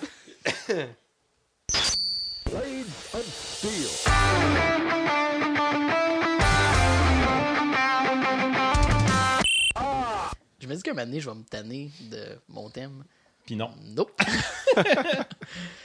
Euh, alors, dans le but d'élargir la quantité de matériel nostalgique qu'on couvre sur le show, pour démontrer encore plus à quel point on est des man-child, euh, j'ai décidé de parler du seul produit qui était plus geek que de lire un livre de Forgotten Realms quand tu étais ado. Euh, comme je l'ai mentionné lors de la très très subtile intro, je vais parler des livres dont vous êtes le héros. Euh, je, je vais quand même prendre le temps de définir, là, parce que ça se peut que quelqu'un qui nous écoute sache pas de quoi je parle. Euh, ça serait quand même weird. Euh, les livres dont vous êtes le héros, en fait, sont des livres-jeux, parce qu'ils étaient loin d'être les premiers, anyway, à avoir inventé le concept. C'est clair. Sauf que ben, ils ont popularisé énormément le concept, mais bon, je reviendrai dans le détail ce que ça implique. Mais bref, ça ressemble finalement à une version triste, euh, toute seule, de jouer à un jeu de rôle avec des règles super simples, en pitchant des dés et en criant Yeah, tout seul. En- pas mal, pas mal. Ouais. Euh, donc, c'est ça. C'est un livre-jeu, puis on se déplace d'un paragraphe à l'autre selon les instructions fournies à la fin du paragraphe, qui nous donne des choix. Donc, qui permet de mouler l'histoire euh, à la personnalité du joueur ou à son, son, son bon vouloir, bref, puis de créer une histoire rejouable et différente d'une fois à l'autre. Avec beaucoup, beaucoup, beaucoup de scénarios dans lesquels tu meurs. Et que là, tu mets, tu avais laissé ton doigt parce que tu disais, ah, c'est sûr, je vais crever, C'est je fais en c'est bas le comme l'ancêtre de CV avant de faire un choix dans un des jeux Exactement. C'est c'est le quick save, c'est le, le doigt dans la page avant de tourner. Et voilà. Merci. Toi, Dan, est-ce que tu faisais ça? euh? Mais oui. Ouais, je m'en doutais. Euh, alors, euh, en fait, il faut comprendre des livres dont vous êtes les héros parce que c'est c'est rare qu'on va chercher. Ça va, Dan? Non. est-ce que ça va, Dan? Mais oui. Arrête de te contredire, c'est bizarre. Euh, c'est ça. Les livres dont vous êtes les héros, en fait, euh, sont, sont des, euh, des, des livres d'origine britannique qui étaient en fait la série Fighting Fantasy qui a débuté en 1982. Puis c'est rare en général, quand le monde s'intéresse à quelque chose, comme on a pu s'intéresser aux livres dont vous êtes les héros, euh, habituellement le monde en connaisse plus sur le bagage. Mais c'est vraiment de quoi que je me rends compte qu'en faisant les recherches, on connaît extrêmement peu et que les gens en général connaissent peu pour quelque chose qui nous a comme tout fasciné puis qu'on a tant exploré euh, ticu. C'est c'est vrai, pareil, on n'a pas. Moi, quand j'étais jeune, j'ai eu aucun intérêt à explorer comme le background de ça, comparativement à, à quand on regarde des jeux et des choses comme ça qu'on va fouiller sur. euh, Ouais, c'est ça. le- le- pour, pour aussi fascinant que ça est dans nos vies, on, on, on y connaît peu de choses. C'est Mais rare. on aurait exploré ça comment? Je veux dire, l'information n'était pas aussi accessible qu'aujourd'hui. Sure, mais on l'a tout fait pour plein d'autres choses en rétrospect, puis ça, on ne l'a pas fait. À part moi, maintenant, et je le partage avec vous, chers auditeurs et collègues euh, podcasteux. Tesque? Podcastesque. Je trouve que ça, ça fait euh, grotesque en même temps. J'accepte. Alors, Ça, c'est tout à fait approprié ce voilà, soir. voilà. Donc, la série. Allez, let's go. Voilà. Euh, donc, la série Fighting Fantasy. Je fais des points. qui a commencé en 82. Euh, c'est le produit de l'imagination de deux gars nommés Steve Jackson et Ian Livingstone, qui, au moment de la création du premier livre, travaillaient chez Games Workshop. Euh, Puis, lors d'une convention, lorsque, en fait, à l'emploi de Games Workshop, ils étaient dans une convention qui est le Games Day en 1980. Ils ont rencontré une éditrice de livres euh, pour adultes, euh, adultes dans le sens de lecteurs là, de plus de 16 ans. Là. Non. Oui. Euh, qui travaillait chez Penguin Books, du nom de Geraldine Cook. Et ils ont réussi à la convaincre de considérer de publier des livres sur les jeux de rôle. Tu parles du- Un des fondateurs, c'est Steve Jackson, qui est derrière GURPS, qui est derrière. euh, Non, mais j'y reviens. Non, mais j'y reviens parce qu'il y a une histoire avec ça aussi. C'est un doppelganger. C'est un doppelganger. Donc, au début, le Bon projet. paragraphe 17 pour voir la suite. Donc, au début, le projet s'appelait The Magic Quest, comme j'ai mentionné en intro. Euh, puis ça devait être une espèce de. Au début, là, le projet qu'ils ont présenté à Madame Cook, c'était une espèce de how-to pour comment jouer à des jeux de rôle, pour comme quelqu'un qui n'en a aucune idée. Mais faire une espèce de guide exact, parce que Penguin Books ne faisait pas de livre de jeux de rôle. Fait qu'il voulait faire un livre sur le, sur le hobby, sur le sujet. Euh, Donjon Dragon pour les nuls. Genre. Euh, mais là, euh, Steve et Ian ont trouvé que ça serait plus intéressant de faire un livre, un format interactif. Bref, le projet a évolué dans leurs mains, quelque chose qu'ils trouvaient plus le fun de faire. Fait qu'ils ont pris le, format livre-jeu, qui, comme j'ai mentionné tantôt, n'ont pas inventé, mais ils ont ajouté les concepts de jeu de rôle. Donc, d'avoir une fiche de personnage avec des stats, puis qu'on a un système de combat qui utilise des dés. À ce moment-là, dans le cas des premiers Fighting Fantasy, on parle tout simplement de D6. Euh, quand ils ont présenté le tout à Madame Cook, ben, elle savait crissement pas quoi faire avec ça. Euh, et pendant plusieurs mois, ben, ça a été sur le back burner, puis ils n'ont pas eu de nouvelles. Mais ils ont finalement été, ont reçu le feu vert, en fait. Euh, mais ça a été par contre publié sous le label jeunesse euh, de Penguin Books qui s'appelle Puffin Books. Euh, c'est comme un petit pingouin, là. Oh, Euh, puis, euh, en, bout- en bout de ligne, ce qui est un petit peu triste de ça, c'est que Puffin Books, donc étant dans le label jeunesse, n'est pas du recours de Madame Cook. Donc, elle qui a comme parrainé le projet puis qui a fait que le projet existe, euh, ben, c'était plus de son recours. Fait que c'était pas elle qui était chargée du projet. Euh, mais le choix avait été fait présentement parce que ça leur permettrait de présenter le livre dans les Children's Book Day qu'il y avait euh, en Angleterre. Donc, ça a fait le tour des écoles puis ça allait garantir pas mal plus de ventes directement aux écoles. Donc, de, de, de, de, mettre ça la face des jeunes puis de les intéresser au sujet. Ce qui est quand même pas fou, parce que c'est quand même ton public cible. Mais quand même, euh, pour, pour faire la boucle sur cette histoire-là, euh, ils ont quand même fini par créer une série de livres qui était plus mature, euh, qui est la série Sorcery, que nous, on a reçu ici sous les, euh, les livres Sorcellerie. Parce qu'il va falloir débattre un petit peu l'héritage de ce qu'on a eu ici, ce qu'il y a eu en France et au Québec, là, qui est la même chose pour ces livres-là. Mais les livres Fighting Fantasy, en fait, étaient connus ici en tant que les défis fantastiques. Ok, ouais. Euh, puis après ça, ben, Sorcellerie est sorti plus tard, puis c'était l'adaptation de Sorcery. Par contre, nous, on l'a eu tout sous le même, le même éditeur qui était en fait Folio Junior, qui Mhm. était la branche junior de Gallimard à ce moment-là. Euh, donc, ce qui faisait que Sorcellerie, en passant, ben, Sorcery était plus mature, euh, c'était qu'il y avait un livre de sorts, qu'on pouvait avoir comme une liste de sorts qu'on devait comme savoir le nom qui faisait quel effet. Donc, on devait se référer à cette référence-là dans... Oui, se référer à cette référence euh, dans chacune de nos aventures pour savoir qu'est-ce qu'ils font, parce qu'on se faisait offrir d'utiliser chacun des sorts, mais on savait pas forcément ce qu'ils faisaient. Donc, il fallait aller se référer. Donc, ça crée un petit côté grimoire, un petit côté plus euh, approfondi. Puis les situations étaient quand même plus, euh, plus complexes, simples, plus matures. le scénario était plus difficile overall. Euh, le premier livre, en fait, pour revenir à Fantasy, le premier livre de la, série en 82, c'était The Warlock of Firetop Mountain, euh, qu'on a eu ici sous le nom de Le Sorcier de la Montagne de Feu, qui est en général quand même considéré comme un des meilleurs titres de la série. Euh, il y a eu d'ailleurs une petite histoire comme compliquée là, parce que euh, lui, il avait été écrit par les deux ensemble, ce qui fait qu'ils s'étaient partagé la tâche, ce qui faisait que le style changeait à travers le livre. Puis même quand ils l'ont conçu au départ, ils n'utilisaient même pas le même système de combat. Ah! Qu'il y a eu beaucoup, beaucoup, beaucoup, beaucoup de travail pour le réadapter. Euh, au départ, même l'éditeur l'avait refusé parce que le style était incohérent euh, à travers son déroulement. Euh, après ça, par contre, ils se sont rendus compte que c'était infaisable de se diviser la tâche, donc ils se sont mis à écrire chacun de leur côté. Ben, comme je mentionnais, justement, on a eu la, la série Défis Fantastiques qui, était, qui regroupait les Fighting Fantasy, mais il y en a eu plusieurs autres. Ça, en fait, ça venait beaucoup du fruit de, de- du fait qu'ils ont engagé d'autres auteurs avec le temps. C'était beaucoup. En fait, dans la série originale, eux, Fighting Fantasy, c'était leurs œuvres. Puis après ça, il y avait les Presented by Steve Jackson and Ian Livingstone, qui étaient les autres auteurs, qui avaient toutes les autres séries qui découlaient de ça. Euh, Ça avait marché pas mal. Il y, avait, il y en avait. Je me rappelle avoir eu des livres sur Dracula, sur Frankenstein. c'est ça, ben c'est une des raisons qu'ils avaient comme voulu euh, créer d'autres thèmes, parce qu'ils voulaient comme pas se limiter, parce qu'en plus, tous les défis fantastiques sont dans le même univers. Euh, en fait, les fighting fantasy dans le même univers. Ça finit par déraper, là, je veux pas, je veux pas me mentir, mais je sais que, en tout cas, au début, leurs œuvres à eux étaient dans le même, même univers. Euh, ce qui leur a amené à faire des choses avec ça.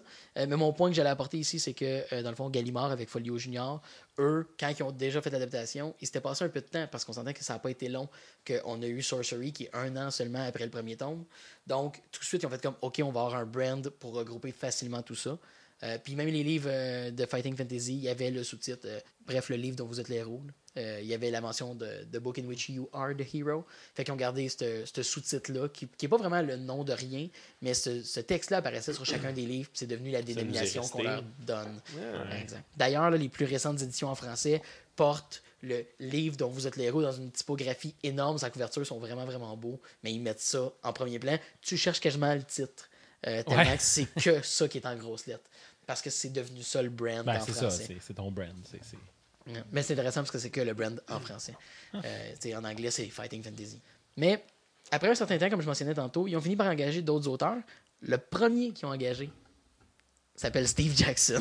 fait que Steve Jackson et Ian Livingstone ont engagé Steve Jackson comme auteur. C'est un hasard. Lui, Fait après que- ça, a mené- Et c'est Steve. Jackson de Steve Jackson Game, donc qui a publié GURPS. euh, et qui a fait euh, les jeux Munchkin euh, chez Geek puis tout ça. Ouais. Fait que oui, un- Fait que c'est le deuxième là, qui a fait euh, ce qu'on connaît. Exact. Parce que j'avais eu le même constat faire comme Oh, c'est pas le même, le gars de, dont vous êtes les héros. Ah, mais gars de Steve finalement- Jackson Game. mais oui. Fait qu'il faut vraiment que tu vérifies. Moi, c'est un, clone. Il y a de quoi. Ils sont allés sur euh, Geonosis, là. C'était ça sur. non? ouais, ouais, ouais. Mais il mais il y avait vraiment comme une, une histoire justement au fait de. Il y en a qui pensaient que c'était un que c'était un prête-nom parce qu'elle a écrit sur le même nom que Steve, mais c'était pas Steve qui écrivait. C'est comme non, non, le gars s'appelle Steve Jackson. C'est c'est vraiment son En même temps, on s'entend, c'est- c'est- c'est- euh, c'est c'est Robert Tremblay, là. au Saguenay, là, On, c'est veut une copie du certificat de naissance. on l'exige. Puis justement, à travers les collaborations avec les autres auteurs, on a eu des choses vraiment intéressantes parce que ça leur a permis à eux-mêmes de rentrer leur propre système, vu qu'on quittait le système euh, de Fighting Fantasy. Dans les variantes que j'ai trouvées vraiment intéressantes, il y avait une que j'ai trouvée folle, que j'ai jamais vue en personne, euh, un ensemble de deux livres qui s'appelle Clash of the Princes, où on joue à deux joueurs et les aventures sont synchronisées. Mais on n'a pas forcément la What? même information, puis il y a des choix qui vont comme brancher. Donc ça se joue de façon synchronisée. Euh, je, je connais pas le détail de comment ça se déroule, mais c'est euh, vraiment un feat impressionnant. Euh, c'est déjà du stock d'écrire un livre. Ben, c'est ça, j'y pensais tantôt quand tu parlais de ça. C'est pas, c'est pas facile, là. Tu Euh, je dis en- pas que c'est- écrire un livre, c'est facile, là, Mhm. mais dans le sens où quand tu écris un livre, au moins, t'as une narrative que tu suis, là, c'est. Il, il paraît que euh, justement Steve parlait un peu de son processus dans une entrevue parce que c'est surprenant à quel point là, il y a beaucoup de, de, de- de documentation qui existe alentour de ça. En faisant la recherche, là, j'ai été surpris de tout ce qui est disponible. En fait, il y a même eu un livre, il y a eu un projet Kickstarter, puis il y a un livre qui a été monté justement sur l'histoire qui s'appelle You Are the Hero en passant. Ah, c'est bon. Euh, fait que je trouve ça magnifique. Euh, mais il parle un peu de son processus, puis il, finit, il commence toujours en écrivant le début, la fin, euh, puis il va mapper manuellement les chemins. parce qu'il faut que tu fasses attention à tes références, parce que tu pourrais créer un, un- un problème où le livre peut ne pas aboutir. Mourir, c'est une Ouais. chose, mais tu pourrais créer comme un, un gouffre où est-ce que tu n'atterris pas à bonne place, ou tu oublies de donner une option. tu son en rond tout le temps. Ouais, Une boucle infinie dans un livre. Exact, mais, mais justement, il mappait tout ça évidemment à la main. Euh, donc, c'est ça. La variante à deux joueurs est vraiment comme quelque chose de folle.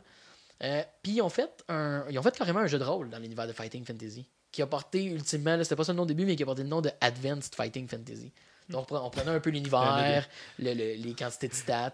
Mais ouais, le, mais On, voit l'inspiration. puis en tout, dans la première run, la run initiale, entre 82 et 95, il y a eu 59 titres différents. Hein, quand même. Parce hein. que ça allait vraiment exploser. C'est pour ça qu'ils ont, ont dû engager du monde. Les gars ne fournissaient plus. Fait que c'était 59 titres. Ça représente là, 15 millions de copies vendues dans le monde. Quand même. Euh, Puis en France, d'ailleurs, là, la série. n'a- ne fait des geeks. en, en France, la série a jamais été arrêtée de publication. Il y a toujours, continuellement, depuis 83, qui est disponible en France, si je ne m'abuse. Wow. Ça a toujours été publié, sous une forme ou sous une autre. Tandis qu'ailleurs, bon, il y a eu des interruptions, mais aujourd'hui, euh, la plupart des marchés majeurs ont des publications actuelles, des tomes originaux. Euh, donc, on remonte jusqu'au sorcier de la montagne de feu. Quand même. C'est responsable d'avoir influencé combien de jeunes dans le monde à, à- à faire le, le saut vers Donjon Dragon. Ouais, puis une expérience plus sociale après ça. Ouais. Moi, à Saint-Gab, euh, j'avais pas de groupe de Donjon Dragon, mais j'avais une bibliothèque, par exemple, puis j'en ai fait, là, des Mhm. livres, vous êtes les héros. là. Mhm. J'ai comme une image hyper, comme, tu sais, très, très claire de moi chez, comme, I don't know où, là, une personne inconnue, là, genre que j'étais, j'étais- mes parents étaient là, puis moi qui étais assis dans une balançoire dans le cours, là, euh, qui balance avant l'arrière avec, Avec un, avec petit top, avec mes dés, là, genre, puis... Oh, mais là, premièrement, là, le, le nombre de fois qu'on gagne tous les combats, puis qu'on garde un doigt en arrière pour Ben ouais, revenir, ben ouais. là. Ouais. Je Ouais, l'ai battu, c'est correct. Puis, il y a une espèce de petite honte du reste de l'histoire, du texte glorieux de ta victoire, là, t'es comme. mm, ouais. C'est vrai, hein, on, on le sait, Une dans le fond, victoire amère. C'est ça. Quand tu triches comme envers toi-même, là, tu le sais toi-même que tu as triché. Oh, j'ai gagné, mais dans le fond, j'ai pas vraiment Il gagné. y avait une série de livres sur euh, Sherlock Holmes. Oui, oui, c'est vrai. Oui, oui, oui, vrai. oui, Puis vrai. il n'y avait pas une fin en tant que telle. Tu, sais, tu peux pas, tu peux pas mourir. C'était juste comme tu, ram- tu devais ramasser des énigmes. Puis à la fin, tu arrivais à des points qui disaient est-ce que tu as résolu le mystère? Là, Puis là, si, si tu n'avais pas la réponse, ben, il te renvoyait ailleurs. Puis tu fais continuer. Puis aller, aller poser d'autres questions. Mais c'était, est-ce que c'était publié par Folio Junior? Est-ce que ça avait la même couverture Je pense que que les oui. dont vous êtes me semble, me semble que Dans oui. ma tête aussi, mais je les ai jamais lus. Euh, mais ça me fait penser d'ailleurs, c'est. En fait, ça fait partie. J'arrive dans la section où je parle essentiellement de l'héritage de cette série-là. Mais euh, il y a un parallèle à faire là. Il y a un jeu de société qui s'appelle Sherlock Holmes Détective Conseil, qui est un bijou. Euh, ça se veut un peu un, jeu de société dont vous êtes les héros, dans le sens que on est présenté devant un meurtre, donc on incarne Watson en fait, je crois, puis on doit comme trouver ce qui s'est passé. Mais on a une série de paragraphes euh, dans un livre, comme les dont vous héros. Sauf que les paragraphes ne sont pas une série de choix, mais c'est des adresses. Puis on doit aller à différents endroits dans la ville, où on a des adresses, dans le fond, de, des- numéros de porte dans Londres. Puis on, doit aller chez les gens qu'on pense qui sont pertinents, parce qu'on a un bottin avec les adresses de tout le monde. On a euh, les, les adresses de la police, euh, d'un coroner, etc. Puis on a un journal euh, qui, à chacune des, enquêtes suivantes dans le jeu, les journaux s'empilent parce que tous les précédents peuvent être pertinents. Fait que la, quantité de matériel que tu peux fouiller dedans, trouver, augmente. Évidemment, tu joues pas plus qu'une fois, mais ça fait qu'à l'endroit de la table, à plusieurs joueurs, tu te passes toute l'information, puis là, tu lis chacun des détails, des places que tu as visitées. Euh, puis c'est fou la quantité de. Tu sais, ah, de la quantité de fois qu'ils ont pensé où un joueur pourrait dire je vais aller à telle place que ça peut être relevant.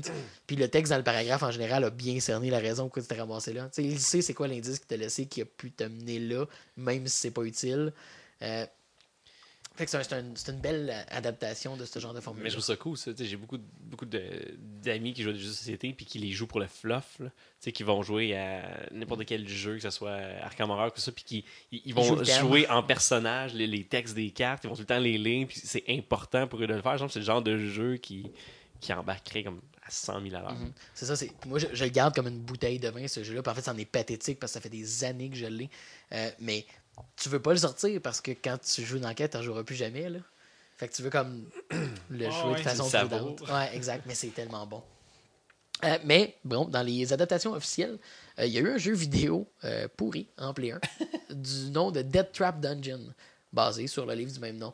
Ça a assez peu à voir avec le livre, mais c'était vraiment officiellement lié à cet univers-là. Mais plus récemment, par contre, la nostalgie a vraiment pris le dessus. Puis il y a deux compagnies qui ont fait des, des adaptations officielles des livres en jeu. Oui, tu m'en avais déjà parlé, ça, je Il y en pense. a, euh, parfois, sont disponibles sur les plateformes mobiles et sur PC. Euh, D'un côté, on a Tin Man Games, qui eux autres font des adaptations qui sont honnêtement un petit peu simples. Euh, c'est un petit peu direct, là. Euh, de quelques titres du Fighting Fantasy. Donc de la série vraiment Fighting Fantasy. Mais les adaptations sont fidèles. C'est carrément le texte à l'écran, c'est juste qu'on a des liens vers les paragraphes. A un petit piton pour revenir en arrière. Ah! Euh, parce que c'est parfaitement fidèle. Euh, mais ça permettait bien sûr de, de, de, de revivre le jeu intégralement là, en faisant ça. Puis il y a même, euh, on peut, je pense qu'on peut même aller directement un paragraphe par son numéro parce que ça arrivait dans les livres des fois qui disait si vous avez résolu l'énigme, allez au nombre que ça vous donne. Ouais. Puis ça devait être le paragraphe, donc on faisait juste, pas juste choisir le, le- la branche, là, le gauche ou Ouais, tu, tu pouvais pas. Tu peux pas faire comme avec les ennemis, là, Ah, je l'ai battu, je continue, là, fallait vraiment que tu trouves les Ben oui, parce que sinon, tu vas y passer un par Sinon, tu hein. lisais le livre au complet. Tout décousu. Là. C'est une belle expérience, quand même. Mais autant que Tin Man Games ont fait comme cette adaptation-là qui est très très froide, euh, d'un autre côté, on a Inkle, qui eux autres ont, permis de- ont fait des versions de la série Sorcery. Euh, donc, fidèle à la série Sorcery, les histoires sont séquentielles. Donc, on peut les jouer et conserver notre progression. Parce que notre personnage se suit d'une histoire à l'autre. Euh, sérieusement, c'est vraiment des super belles adaptations. Euh, en faisant ma recherche là-dedans, j'ai, euh, je me suis procuré l'épisode 1 et 2, euh, qui est disponible dans un paquet ensemble. Le système de combat a complètement été revampé, puis on, on enlève complètement les dés dans le système de combat. En fond, c'est un système de combat qui est plus risk-reward. Euh, on- quand on est face à un ennemi, le texte va décrire un peu l'état de l'ennemi, comment il est agité, etc., pour savoir s'il va attaquer fort, moyen, faible ou s'il va se défendre. Puis on peut nous aussi choisir notre, euh, force d'attaque. C'est carrément un slider qu'on se déplace de gauche à droite. Puis on- dans le fond, c'est celui qui va frapper plus fort que l'autre qui va avoir le dégât. Mais si on sait qu'on va se faire overpower, que l'attaque va être trop forte, si on se bloque, on va manger toujours un seul point de dégâts. Donc, si on est pour manger beaucoup de dégâts, on a intérêt à se défendre. Puis, si l'ennemi est pour se défendre, ben, t'as juste à faire l'attaque la plus faible possible pour pas t'épuiser. Fait que c'est vraiment comme un système de combat qui, qui récompense la lecture, euh, ce qui rend ça comme super intéressant. Puis je pense qu'il y a une meilleure adaptation. Intéressant, Ça, ouais. ça aurait été difficile de mettre autant de texte dans les livres originaux, de commencer à gérer ça. Mais en le faisant, ça- je trouve que ça maintient bien le thème. Puis la présentation visuelle est super belle avec un petit look genre papier découpé, puis avec une carte qu'on se déplace. Euh, c'est, à mon avis, c'est beaucoup, beaucoup plus intéressant. Euh, puis en dehors, en fait, des, euh, de l'héritage officiel là, de Fighting Fantasy, il y a, il y a une, une adaptation du concept que j'ai trouvé super intéressante, qui est malheureusement plus disponible au Québec, euh, mais qui nous venait de Macaca Édition en France. C'était les BD dont vous êtes les héros. Aucune affi- affiliation officielle, parce que tu peux pas vraiment copyrighter cette phrase-là. Ouais, non, c'est ça. Euh, mais c'est bon. Premièrement, c'est pas les premières BD à essayer de faire un livre-jeu. Euh, Il y a même déjà eu du Astérix back in the day. Mais avec euh, Macaca, ce qu'il nous offre, eux autres, c'est Chevalier, Pirate. Oui, c'est super original. Euh, Do what you want, cause a pirate is free. You are a pirate. Bonne réponse, Dan. Euh, il y a eu Sherlock Holmes, il y a eu Hold Up, Magica Ténébré, euh, Les Magiciens de Fer, qui est un thème steampunk, puis il y en a d'autres aussi. Fait que c'est vraiment comme une ligne qui, qui- qui est très vivante de leur côté. Euh, mais moi, ce que j'avais essayé, c'est euh, le premier tome de Chevalier, parce qu'il était disponible ici à ce moment-là. Euh, puis, on, ce que je trouvais fou, c'est qu'on intègre l'intégration des, l'exploration, excusez, des planches.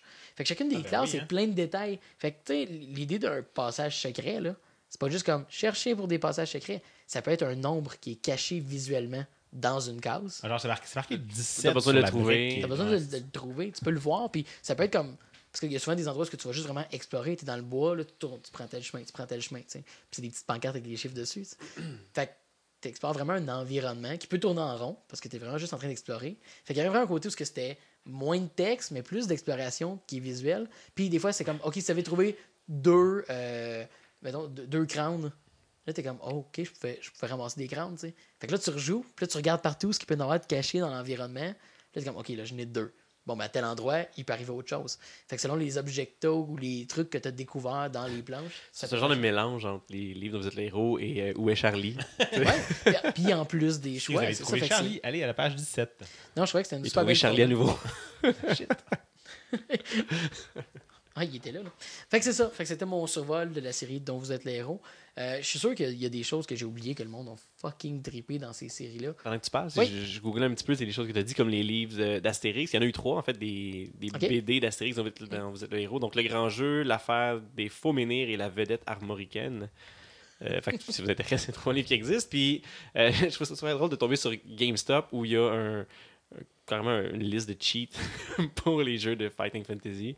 Euh, mais le fond, c'est pour les jeux, euh, la version mobile, là, iOS, puis la Ah, version. DS. Je pensais que des cheats, c'est juste comme va à tel paragraphe. C'est vrai. Mais c'est ça que j'ai pensé quand j'ai googlé. Puis vu hein, GameStop, cheats pour Fighting Fantasy. Je suis comme sérieux. Il y a- une version DS, c'est ça que je voyais? D'un Fighting Fantasy, ah, ben, je savais c'est pas. euh, iOS DS, fait que ça doit être le même Ok. jeu que la version iOS. Il y a- mais En il y a- 2009. Il y, a, il y a un site en passant, là, pour ceux qui voudraient vraiment approfondir ça. là, il y a un site qui, le web design date clairement de 1997. Yeah. Gros crise de top. ok? Ça s'appelle Planète LDVELH. Bon, je vous laisse deviner. Euh, mais il y a vraiment un répertoire énorme de ce qui est disponible et en BD et ce que les RPG solo. Il liste quand même dans cet univers-là. Euh, il, y avait, il y a des magazines qui existent de nouvelles euh, livres-jeux. Donc, tu as des nouvelles à paragraphes narratives flexibles, tiens. Puis tu as, vraiment comme. oh, tiens, hein? tiens, check, check. Yeah. Mais il y a vraiment beaucoup de références. Puis il y en a même des nouvelles qui sont ajoutées très très récemment parce qu'ils parlent des jeux mobiles et aussi pourris soit-il, parce qu'il y en a beaucoup des jeux mobiles, texte comme ça. Euh, mais il, il catalogue beaucoup d'informations, puis sur les classiques, et c'est français bien sûr. Donc on a plus les références au matériel que nous on a connu là-dedans. Donc c'est une super belle source d'informations. Réflexion. Réflexion. Sacrément. Sur la semaine. On avait- bon, ça. On avait- Good job, Dan. Il y avait une quinte, là. Il y avait de tout, là.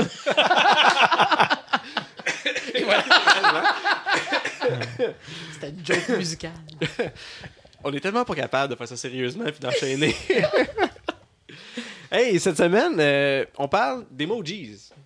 C'est quelque chose que tout le monde utilise. On n'est euh, pas capable d'être régulièrement. sérieux d'enchaîner. Moi, je parle de smiley, car. On parle de smiley, on parle d'emojis. Euh, Les avant- emojis. tu sais, le cousin des Bee Gees? Fait qu'on va en parler comme ça. Applaudis, toi! Oh. Oui, continue, s'il te plaît. Continue. Donc, euh, avant de parler d'emojis, il faut faire une, une distinction entre ce que c'est un emojis et ce que c'est un émoticon. Parce que souvent, on- les gens appellent, mélangent les deux, puis on va appeler les émoticons les petits smileys qu'on s'envoie. Vas-y, Euh, et c'est pas ça. éduque-nous. Ouais. Ouais, c'est- c'est important, Euh, là. ben, en fait, un émoticon, c'est un porte-manteau hein, entre les mots émotion et icône. On dit un mot valise Un mot valise. en français. Portmanteau. C'est en anglais. C'est en anglais. Oui. Un mot valise. Oui. Merci, euh, pour le, merci monsieur le petit Robert. Voilà. Euh, donc, qui, qui est une représentation euh, d'une expression faciale qui utilise des formes, des, des signes de ponctuation, des nombres ou des lettres, euh, puis qui va servir à représenter un, un- une émotion ou un sentiment.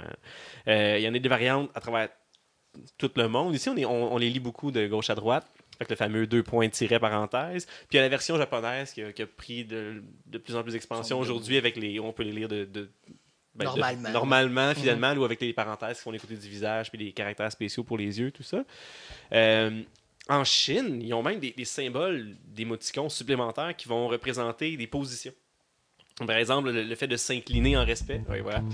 S'incline en respect. Donc, on devait- Mais le fait de Oh. s'incliner, là, Et voilà. et voilà, euh, qui, qui est reconnu à la, à la culture asiatique, qui, qui est représenté par, en fait, un, un O majuscule, un R minuscule et un 2. Donc, quand on le regarde, au R2, c'est Ouais. comme quelqu'un qui, qui se penche. Euh, ça serait vraiment difficile de populariser ça ici, parce qu'on les écrirait probablement comme un O majuscule, un R minuscule, un 2, un O majuscule égale, égale, égale, égale, égale, égale, Ah! 8. C'est un, un pénis, ça? Bonne réponse. Hey! Ok, c'est trop, c'est trop. J'aurais dû prendre celle-là en place, en tout cas. Euh, donc, c'est vraiment c'est des, des caractères qui, qui représentent des émotions ou des, des situations. une émotion, oui, avec émotion. Sure. Euh, tandis qu'un emoji, euh, c'est vraiment un, un smiley ou une image qui va représenter c'est un pictogramme, en fait. C'est pas, c'est pas représenté par des caractères de texte, c'est littéralement une image euh, qui va utiliser un petit peu dans le même sens de représenter des émotions, mais aussi des fois euh, des objets ou des endroits ou la température ou des animaux ou des choses comme, Comme ça. une aubergine, mettons. Comme une aubergine, ou, exactement. Euh, L'emoji, en fait, ça fait quand même longtemps. J'ai l'impression qu'on s'en sert depuis assez récemment, où ça a pris la popularité, mais ça existe depuis les années 90. Euh, ça a été inventé pour les téléphones mobiles au Japon par Monsieur Shigetaka Kurita. Hey, hein, c'est pour ça que c'est moi qui ai dit d'habitude. voilà, tu te, tu te reprends? Non, ça va aller. Euh, mais donc, ben, qui, qui les a créés pour le fournisseur d'accès mobile NTT Docomo. Euh, ils ont gagné en popularité à travers le monde le, le Ouais, ils se jour rendent où... pas chez nous, j'ai essayé. Là, puis- Ils pognent aussi bien que le reste des services internet. Et voilà. nous. Euh, mais non, ils ont, ils ont fait leur apparition un petit peu partout dans le monde quand App- Apple a lancé le premier iPhone, puis ensuite Eh oui. Android a emboîté le pas là, assez rapidement, évidemment.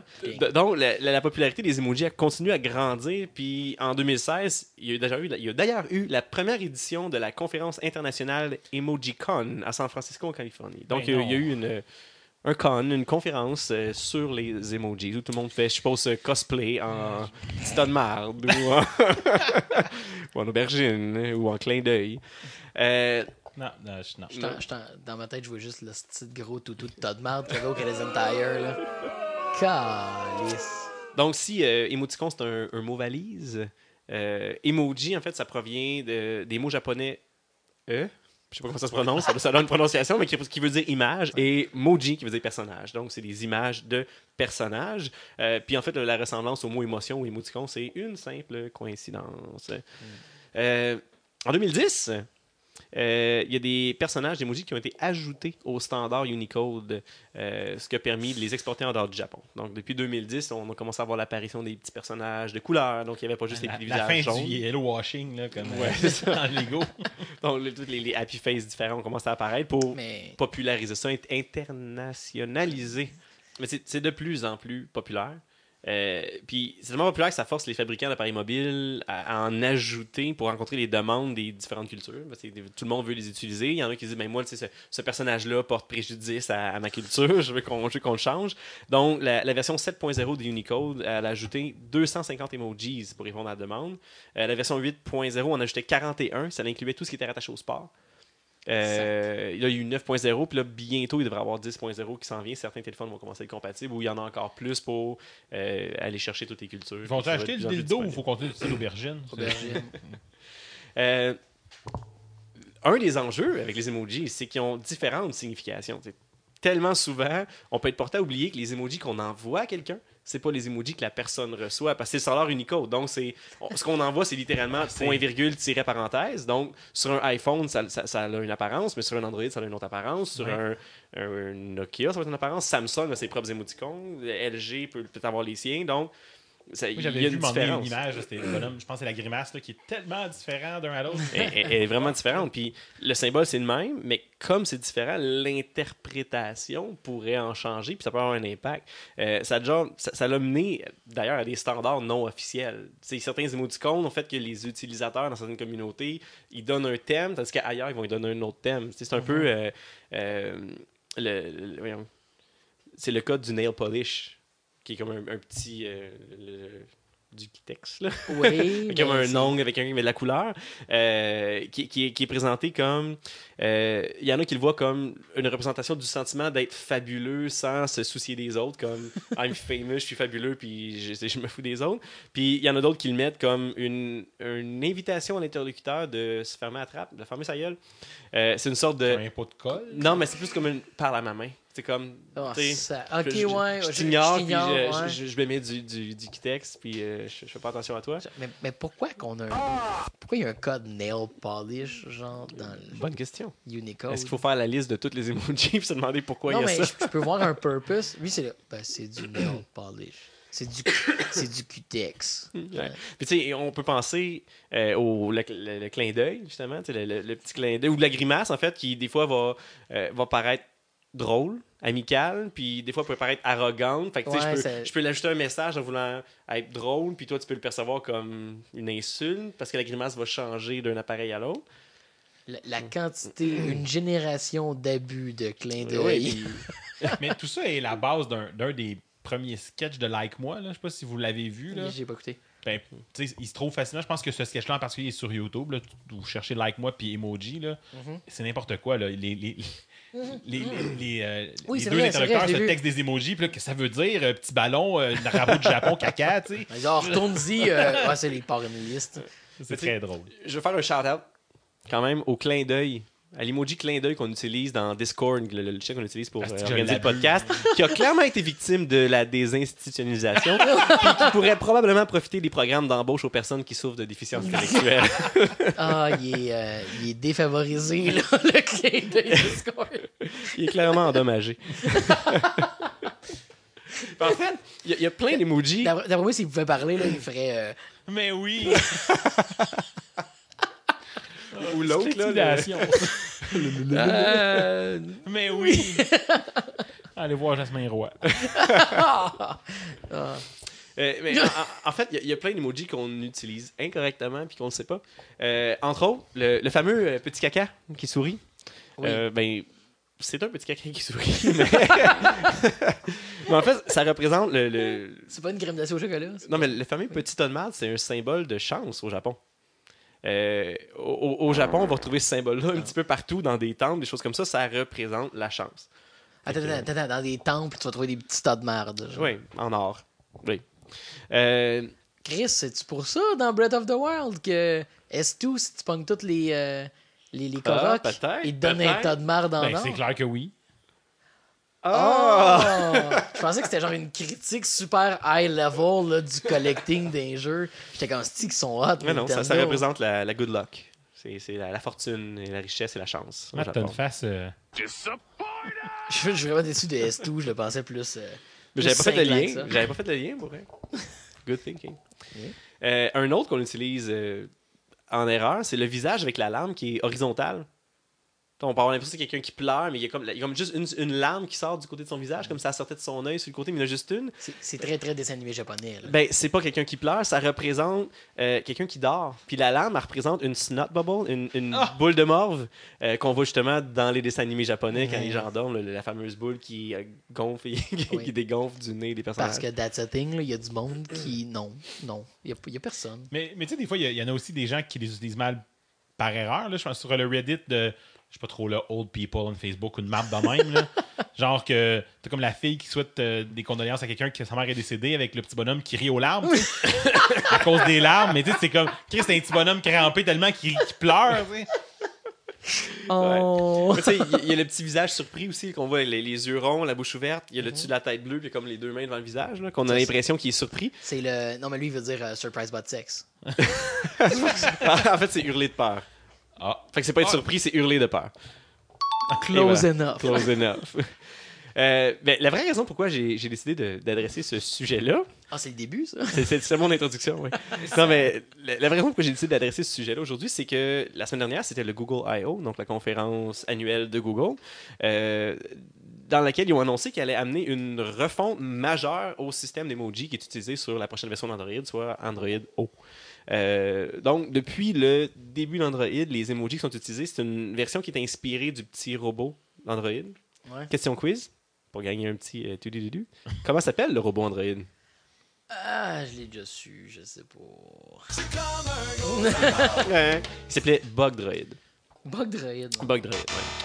Euh, donc, c'est la mascotte qu'on qu'on- qu'on voit souvent des photos à toutes les nouvelles. euh, Ouais, le euh, petit bonhomme vert, là. ben, c'est beau. Qu'à toutes les nouvelles éditions, ils font une, une mascotte qu'ils mettent sur le parterre en avant de chez Google. Mhm. Euh, donc, tous les emojis étaient une, une version de ce petit bonhomme-là. Donc, il, il est pas rond, il est juste un demi-cercle, puis ça s'éliminé comme ça, sa, sa tête qui est une demi-sphère. Euh, et c'est comme d'un ça. slime de Dragon Quest. finalement. Ouais, mais il appelait des blobs. Il, il dit que c'est des blob emojis. Euh, avec Google, avec Android O, Google il re- refait le look au complet puis il les ramène plus standard. Donc on, se- on, on revient à l'emoji rond plus, plus normal.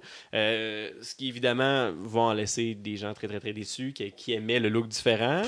Euh, D'autres enfin contents qu'il y ait plus de, de nomenclature dans les emojis.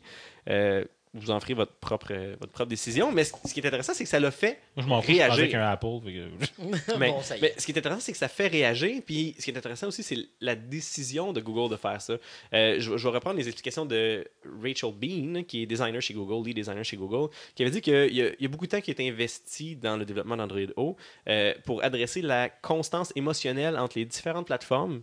Des- leur objectif principal, c'était de revoir le design pour éviter la confusion ou la mauvaise communication entre iOS, Windows, Samsung et les autres fournisseurs. Hashtag first world problems. First world problem. Mais peut-être pas tant que ça. Euh, parce... Mais pour, pour ceux qui n'auront pas Android O parce que les téléphones ne sont pas compatibles, le- il va y avoir la banque de- d'emojis va être disponible là, en mise à jour pour les, les versions euh, antérieures. Euh, puis malgré que les opinions soient partagées, il y, a- il y a un fond de vérité peut-être dans ça. là. Euh, parce que quand on y pense, là, les gens ils apprennent puis utilisent un système complexe de symboles puis de significations dans le but de véhiculer leurs émotions puis de communiquer. Ça sonne étrangement comme un langage.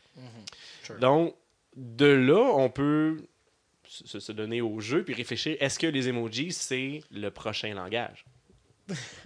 Est-ce que c'est est -ce c'est un langage en soi? C'est un peu une conséquence de la technologie moderne qu'on a. Mhm. Donc, à travers, on, on communique de plus en plus par message texte, on s'appelle moins, on, on- on texte, on SMS, on chat. Google Messenger, chat, peu importe. Et les, les émotions se véhiculent très, très, très, très mal. Mhm. Puis Ça remonte à loin. là. On peut remonter dans les années, je ne plus l'année exacte, où il y a un, un auteur des années 50 qui, s'est fait demander euh, comment tu compares ton œuvre à l'œuvre des autres. Puis il a dit, ben, la meilleure façon que je pourrais décrire mon œuvre, c'est qu'il faudrait qu'on invente un caractère qui représente un sourire. Puis, puis là, il disait, ce caractère-là pourrait être comme deux points, un tiret, puis une parenthèse. Fait qu'un auteur des années 50 a déjà dit comme ça à la Oh, blague. Euh, euh, ça, ça représenterait mon, mon émotion, mais il n'y avait pas de façon de représenter ça avec rapidement à travers le texte, sans, sans créer des longues phrases qui décrivent ton, ton état émotionnel. Fait que ça vient un petit peu un- le fruit la- de la communication moderne. On a besoin de communiquer les émotions à travers un médium qui ne les communique pas, fait qu'on s'est inventé un système pour le faire. Mhm. Est-ce que ça peut être considéré comme un langage? Ben, je, je le vois pas comme un langage en lui-même, mais parce que ça supplémente une communication écrite. Comme ça, c'est une sorte de dialecte, parce qu'il y a une compréhension. Il y a- il y dans, dans les différentes communautés, il y a une entente. il y a, si on parle du nail polish, dans certaines communautés, l'équitec sur un ongle veut dire quelque chose. Donc, ailleurs, il y, a, il y a un autre dialecte pour les mêmes images qui représentent quelque chose de différent. Mais ça, ça- ça représente forcément quelque ça a, ça a clairement une valeur, sa communication. Là. Euh, là, la définition exacte, je vais la laisser à quelqu'un qui sait de quoi il parle. Non, tu sais, on s'entend que si je te dis, comme par écrit, t'es une crise de grosse merde, ou si je te dis, t'es une crise de grosse merde de- avec un emoji de wink, eh, tu sais, c'est- Ben, il y en a un que je vais te trouver en Mais- esti, parce que t'as mis un petit wink à côté. non, mais, mais pour elle, les emojis, ça revient. Il y a des linguistes qui disent que ça, ça vient représenter dans le texte les intonations qu'on va donner. Tu sais, si par exemple, on utilise une, une ben oui, tonalité oui. montante, on va dire je t'aime. Euh, contrairement à une tonalité descendante, je t'aime. Est-ce que je crée ça sur le soundboard épisode? Non, mais Euh, la- ma, ma réponse à ça, tu l'as déjà. Mais oui! Et voilà. La signification ne sera pas la même, puis la perception ne sera pas la même. Mais si, Ouais, j'ai- mais- si je l'écris, j'ai besoin de quelque chose pour le représenter. Ben, c'est sûr que la façon que tu l'as fait, j'aurais mis un point d'interrogation. Ça aurait fait à peu près la même chose. là. Peut-être. Mm, Peut-être, oui. Mais, Euh, sure, sure, mais, mais, mais oui, ça, je, je ne nie pas du tout, du tout la valeur que ça a sur Mais- la communication. Il y a des sondages qui ont été faits euh, par le New York Times qui affirmeraient que ils ont 72% des 18-25 ans auraient affirmé avoir plus de facilité à exprimer leurs émotions à travers les emojis. Donc, c'est clairement quelque chose qui, qui appartient à cette démographie-là, qui appartient à, ce- à cette Mhm. génération-là, qui sont nés avec les, les téléphones dans les mains, euh, mais qui, avouent- qui, qui disent que texter sans ça, ça vient pour eux un frein à communiquer. Donc, tu sais, on, on se dit souvent, tu sais, on parle de le, quand on compare au, au français qu'on parle au Québec versus le français de France, puis on se dit, ben, la langue qu'on parle, c'est notre langue finalement, mais si la langue qu'on parle inclut des images, est-ce que c'est notre langue aussi? C'est une autre version de, euh, clairement. Ça, ça se plie au mode de communication. Moi, j'ai pas d'opinion, puis je trouverais ça le fun de parler avec comme, un expert dans le domaine qui aurait comme une opinion. Oh, mais euh, un expert dans le domaine de quoi? Ben, de la langue en général. là. Ouais, mais est-ce que c'est vraiment de leur recours? mais je sais pas. C'est ça? C'est ça. juste Non, mais non, mais, mais je pose la question. Mais je trouve intéressant de Google de, de se réfléchir puis de se dire qu'on, par souci de mieux communiquer puis d'éviter Ouais. les- ces différents-là, on va essayer de normaliser nos images puis de, de- de faire quelque chose de plus, de plus clair. Parce que si vous allez sur Emojipédia, Euh, c'est un encyclopédie Ben oui. de toutes les emojis. Il y a même possibilité de voir des graphiques pour voir quand est-ce que les emojis sont moins populaires si vous voulez rester hip et à la mode. Ça, c'est surtout bon pour Dan. Ouais, ouais. Parce que moi, je texte mes élèves. Non, mais, Mais- Dan il est au-dessus de ça. Lui, euh, il- émote avec des gifs animés. Ça Ouais, fait ça, longtemps. ouais. là. C'est le, c'est le GIF. Le GIF Master, le GIF fou. Mon-? Le gif fou. Mon gif fou. Euh, mais ce qui est intéressant sur Emojipedia, c'est qu'on on peut voir le, le nom réel. Parce que dans le, Mhm. si on le regarde en Unicode, euh, il y a la description de ce que ça représente. Tu sais, par exemple, on a tous déjà vu la petite euh, madame qui danse comme la danseuse de flamenco. Mhm. Ben, c'est juste Tiny Dancer. Et c'est- dans, dans la- dans le standard Unicode, il n'y a pas de sexe associé à cet émoticône-là. Mais Ah. Apple lui a associé une dame qui danse. Avec une robe rouge. Avec une robe rouge. Mais il n'y a, pas- y a pas littéralement de sexe attaché. Fait qu'évidemment, si on voudrait le représenter, il faudrait le changer. Tu sais, où on pense, euh, il y a un gun, le gun emojis, donc le fusil, euh, qui après des, des, des, des attentats qu'il y a eu un petit peu partout dans le monde, Apple l'a remplacé par un fusil à l'eau. Fait que les, il y a toute cette dimension-là où... Ouais, il y avait le, le laser gun aussi. Il y avait différentes versions là, plus. Ouais. euh, Mais, mais ce qui est intéressant, c'est que les, les images qu'on utilise pour s'exprimer ont un impact, puis parce qu'on veut, on veut pas avoir d'impact négatif, on veut pas déranger, mais on va remplacer nos images pour avoir le même discours avec des mots plus. on Mhm. dit des mots. des, des- des mots qui sont des images, mais plus, plus doux, plus appropriés, plus reconnus partout. Il y a beaucoup de, de, de multi- multiculturelles qui sont ouvertes à toutes les, à toutes les peuples. Il y a quoi dans ça qui, qui amène une notion de langage un petit peu international, un langage universel où tout le monde va le comprendre. tu sais? Je, je peux peut-être pas t'écrire clin d'œil en japonais, mais si tu parles japonais puis je t'envoie une emoji clin d'œil, tu sais que je te fais un clin d'œil. Donc on peut communiquer à travers ça. Euh, la même étude du New York Times euh, évaluait que 90% des 7000 langues qui sont parlées aujourd'hui dans le monde sont portées à disparaître. En fait, les deux tiers, présentement, là, le deux tiers de la pollution mondiale, la pollution, La population, oui. La population mondiale, C'est forcément raciste d'une certaine façon, ça. On y réfléchit, on revient avec ça. Donc, les, les deux tiers de la population mondiale utiliseraient une de 12 langues. présentement. Fait qu'il y a 7000 langues ou dialectes qui sont parlés dans le monde, un petit peu partout, mais tout le monde parle une de 12 langues au minimum. C'est beaucoup de langues hein, que ces trois PO, ils parlent pour rien. Quand même. Ah, ça- Fait tu sais, il y a un nombre- 90% de ces 7000 langues, 7000 langues-là sont portées à disparaître parce que les, les jeunes sont portés vers, la mondialisation, vers parler avec les autres, fait qu'ils vont, ils vont peut-être pas transmettre aussi clairement leur langue natale ou leur dialecte. Euh, donc, est-ce que les emojis sont là pour rester puis vont se trouver une place dans ces 12 langues-là, comme un genre de pont peut-être entre chacune qui nous permet de mieux communiquer? Qui sait, c'est une sorte de retour aux hiéroglyphes, dans le fond. Bon, bon, Jeff, t'as l'air de retourner en Égypte. Non, mais imaginez, là, imaginez les découvertes d'artefacts des années 2000 qui vont être faites Ben, dans 1000 ans. J'en ai parlé avec le, le building euh, qui a des emojis sur la façade. là. Ben oui, justement. voilà. Mais tu sais, pe- peut-être que dans 1000 ans, euh, Divan Quest va être redécouvert en l'an 3000 sous, sous la forme d'une série d'emojis. Quelque chose comme fauteuil plus point d'interrogation. Divan Quest ou euh, point fermé plus tête de poulet. Je vous laisse euh, faire suite des choses. Tout- tout- tout- toutes ces versions-là, mais avec une coupe de tas de mardeau. Euh, donc, je vous rappelle, emojipedia.org, c'est .org, pardon, c'est pas .com, emojipedia.org, si vous voulez en savoir plus, puis si vous voulez connaître la vraie signification des emojis que vous utilisez régulièrement avec vos amis.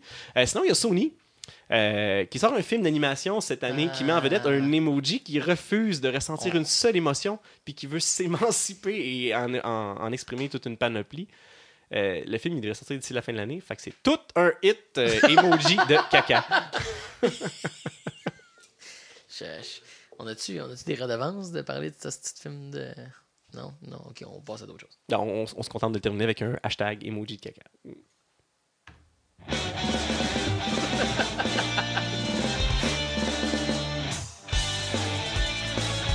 Piou, piou, piou, piou.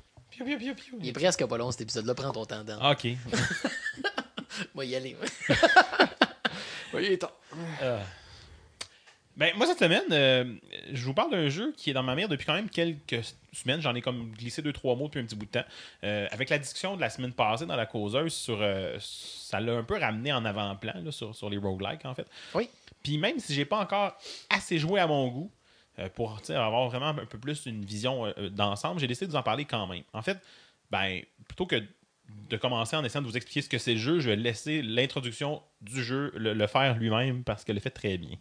The kingdom lived in prosperity for many years, and one hero after another disappeared. But then, after years of peace, they were summoned to court once more. The has-been heroes would have one final quest, the most epic of them all. To take the twin princesses to school.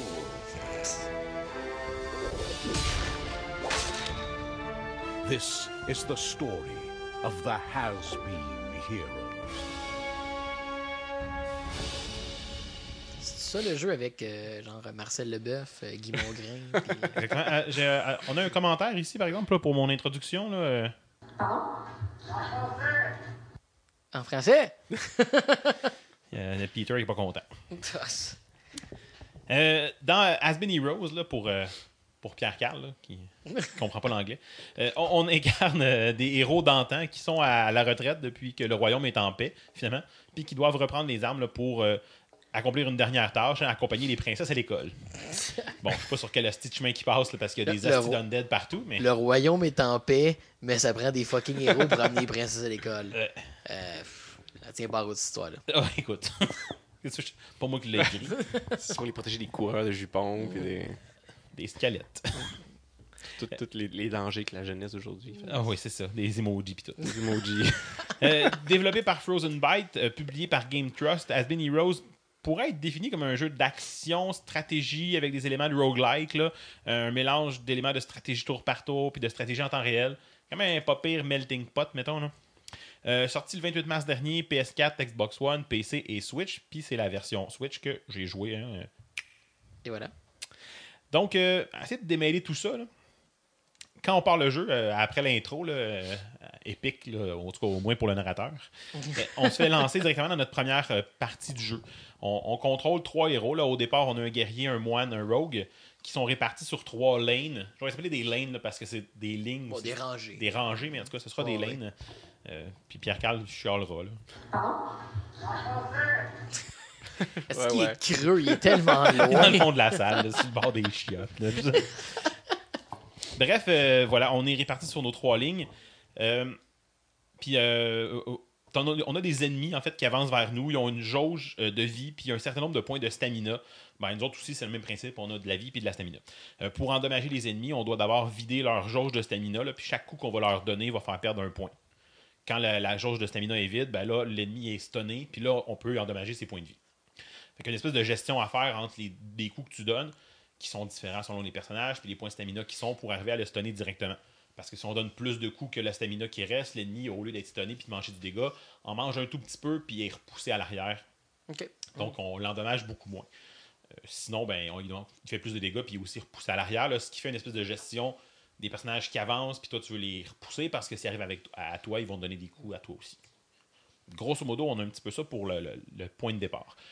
Euh, bon, comme je dis, les personnages donnent des coups différents, un nombre de coups selon leur classe. En fait, si on prend les, euh, les, différentes classes, euh, le guerrier va donner un coup, mais qui est très fort. Le, le rogue, trois coups, qui va donner souvent des coups critiques. Puis le magicien, deux coups, qui sont pas très hot, parce que c'est pas sa spécialité.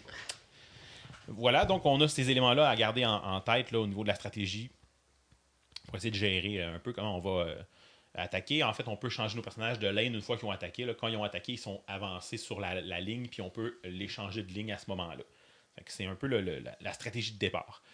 Donc, c'est un balai de deux coups, trois coups, un coup, avec un petit cooldown après avoir donné un coup pour euh, attendre la prochaine attaque. C'est un peu le côté tour par tour, si on veut, la, de la stratégie de cet élément-là. Euh, puis ben, on veut essayer de gérer qui est-ce qui va donner le coup quand le personnage est stunné. Parce que, comme je disais tantôt, là, le guerrier, c'est celui qui est fort. Tu, veux qu'il frappe sur tes ennemis stunnés. Parce que fréquemment, il va les tuer d'un coup. C'est le, c'est le standard. Là. C'est ça, tu sais, c'est- On connaît les rôles. Voilà. Euh, en dehors de ça, on a aussi des sorts là, qu'on peut, euh, qu'on- qui peuvent être utilisés par les personnages, qui peuvent soit faire des dégâts, augmenter un personnage ou euh, réduire un, un ennemi, des choses comme ça. Là. Ça encore là, là, rien de révolutionnaire. Là. Mhm. Euh, puis il y a certains sorts qui vont aussi retirer la stamina. ça aussi, c'est intéressant pour essayer de gérer un peu nos affaires. Euh, chacun de nos personnages va commencer avec un sort qui est toujours le même. Puis les autres sorts, on, on va les acquérir en, jouant au fil du jeu, en les achetant à un vendeur, en les trouvant dans un coffre. Donc, il y a un petit côté très, très. euh, Pa- Parce qu'il faut pas oublier que c'est un roguelike. là. voilà. c'est ça, oui. Mhm. C'est les éléments de, roguelike qui commencent à arriver. Là. Où est-ce que les sorts qu'on va acquérir vont être différents, vont être euh, les, les objets aussi qu'on va acquérir là, vont être différents, puis euh, C'est un perpétuel un recommencement. perpétuel recommencement. Yeah. C'est le bout qu'on aime. Euh, sinon, ben, pour compléter, là, si on revient à ce qu'on peut faire en combat, on a aussi deux espèces d'orbes qui se remplissent euh, avec les esprits des ennemis qu'on va battre au combat. là. Genre, euh, si on bat les ennemis dans la, la, la ligne du haut, ça va dans une orbe, la ligne du bas, une orbe, ça du milieu, ça se répartit. Puis euh, ces orbes-là, quand elles se remplissent, euh, nous permettent de lancer un sort, même si c'est en. Fait que ça pourrait nous permettre de lancer deux sorts rapidement, un après l'autre. Donc, c'est une espèce de gros cooldown qu'on utilise assez rarement dans les combats de normaux, puis très peu souvent dans les gros combats de boss. là. Je dirais que ça fait comme un, un survol assez complet de ce qu'on peut faire quand on est euh, dans le jeu en, termes de combat. Les, les contrôles sont quand même assez particuliers. Euh, puis c'était la première fois que je voyais ce genre de contrôle-là. En fait, le jeu est vraiment fait pour des consoles. Fait que quand on veut sélectionner quel de nos personnages va, faire son attaque et tout ça, comme c'est il y a un certain aspect de temps réel, même s'il y a un côté de tour par tour où est-ce que les habiletés prennent un certain temps à se recharger, mais on va sélectionner les personnages avec les boutons, là, mettons que je parle de la Switch, X, Y et B. Donc en haut à Mhm. gauche puis en bas. Puis bouton A pour faire les attaques. Euh, après ça, on va utiliser beaucoup nos triggers là, en haut, euh, à gauche et à droite pour. euh, c'est celui de droite va nous permettre de caster les sorts, celui de gauche va nous permettre de faire une espèce de pause dans le jeu, de mettre le temps off parce qu'il y a le côté de temps réel qui fait que les ennemis avancent tout le temps si tu laisses le, le jeu s'écouler. Donc le bouton va te permettre de faire mettre un peu sur pause, style Mass Effect un peu là ou euh, Knights of the Old Republic là, où est-ce que tu mets pause dans le combat pour te permettre de planifier, faire un peu de stratégie, évaluer, puis voir comment je vais m'attaquer à ce puzzle-là qui est en train de se placer devant moi. Euh, c'est vraiment un des aspects les plus importants du jeu. là. Je pense que si on l'utilise pas, on peut même pas réussir un combat là, parce qu'il faut vraiment prendre le temps d'y penser. Puis le, le jeu le sait, puis en fait, à chaque fois qu'on fait une attaque, il va se mettre automatiquement sur pause. Parce que c'est à ce moment-là qu'on peut jouer avec nos lignes, puis euh, euh, changer les personnages de place. Donc dès qu'on fait une attaque, ça le met automatiquement sur pause pour nous permettre de, de réorganiser nos affaires. là. Donc, euh, c'est assez chaotique quand même, là, sans cet élément de pause-là. Donc, des fois, ça nous prend le temps de faire OK, qu'est-ce que je fais, dans quel schnout je suis, puis comment je peux m'en sortir? Fait que c'est euh, un élément qui est assez central. Euh, fait c'est un peu pour le combat. En dehors du combat, c'est assez limité comme expérience dans le jeu. On a une espèce de carte qui se retrouve en bas de l'écran, un genre de map bien bien simplifié avec des petits points, des intersections puis des chemins.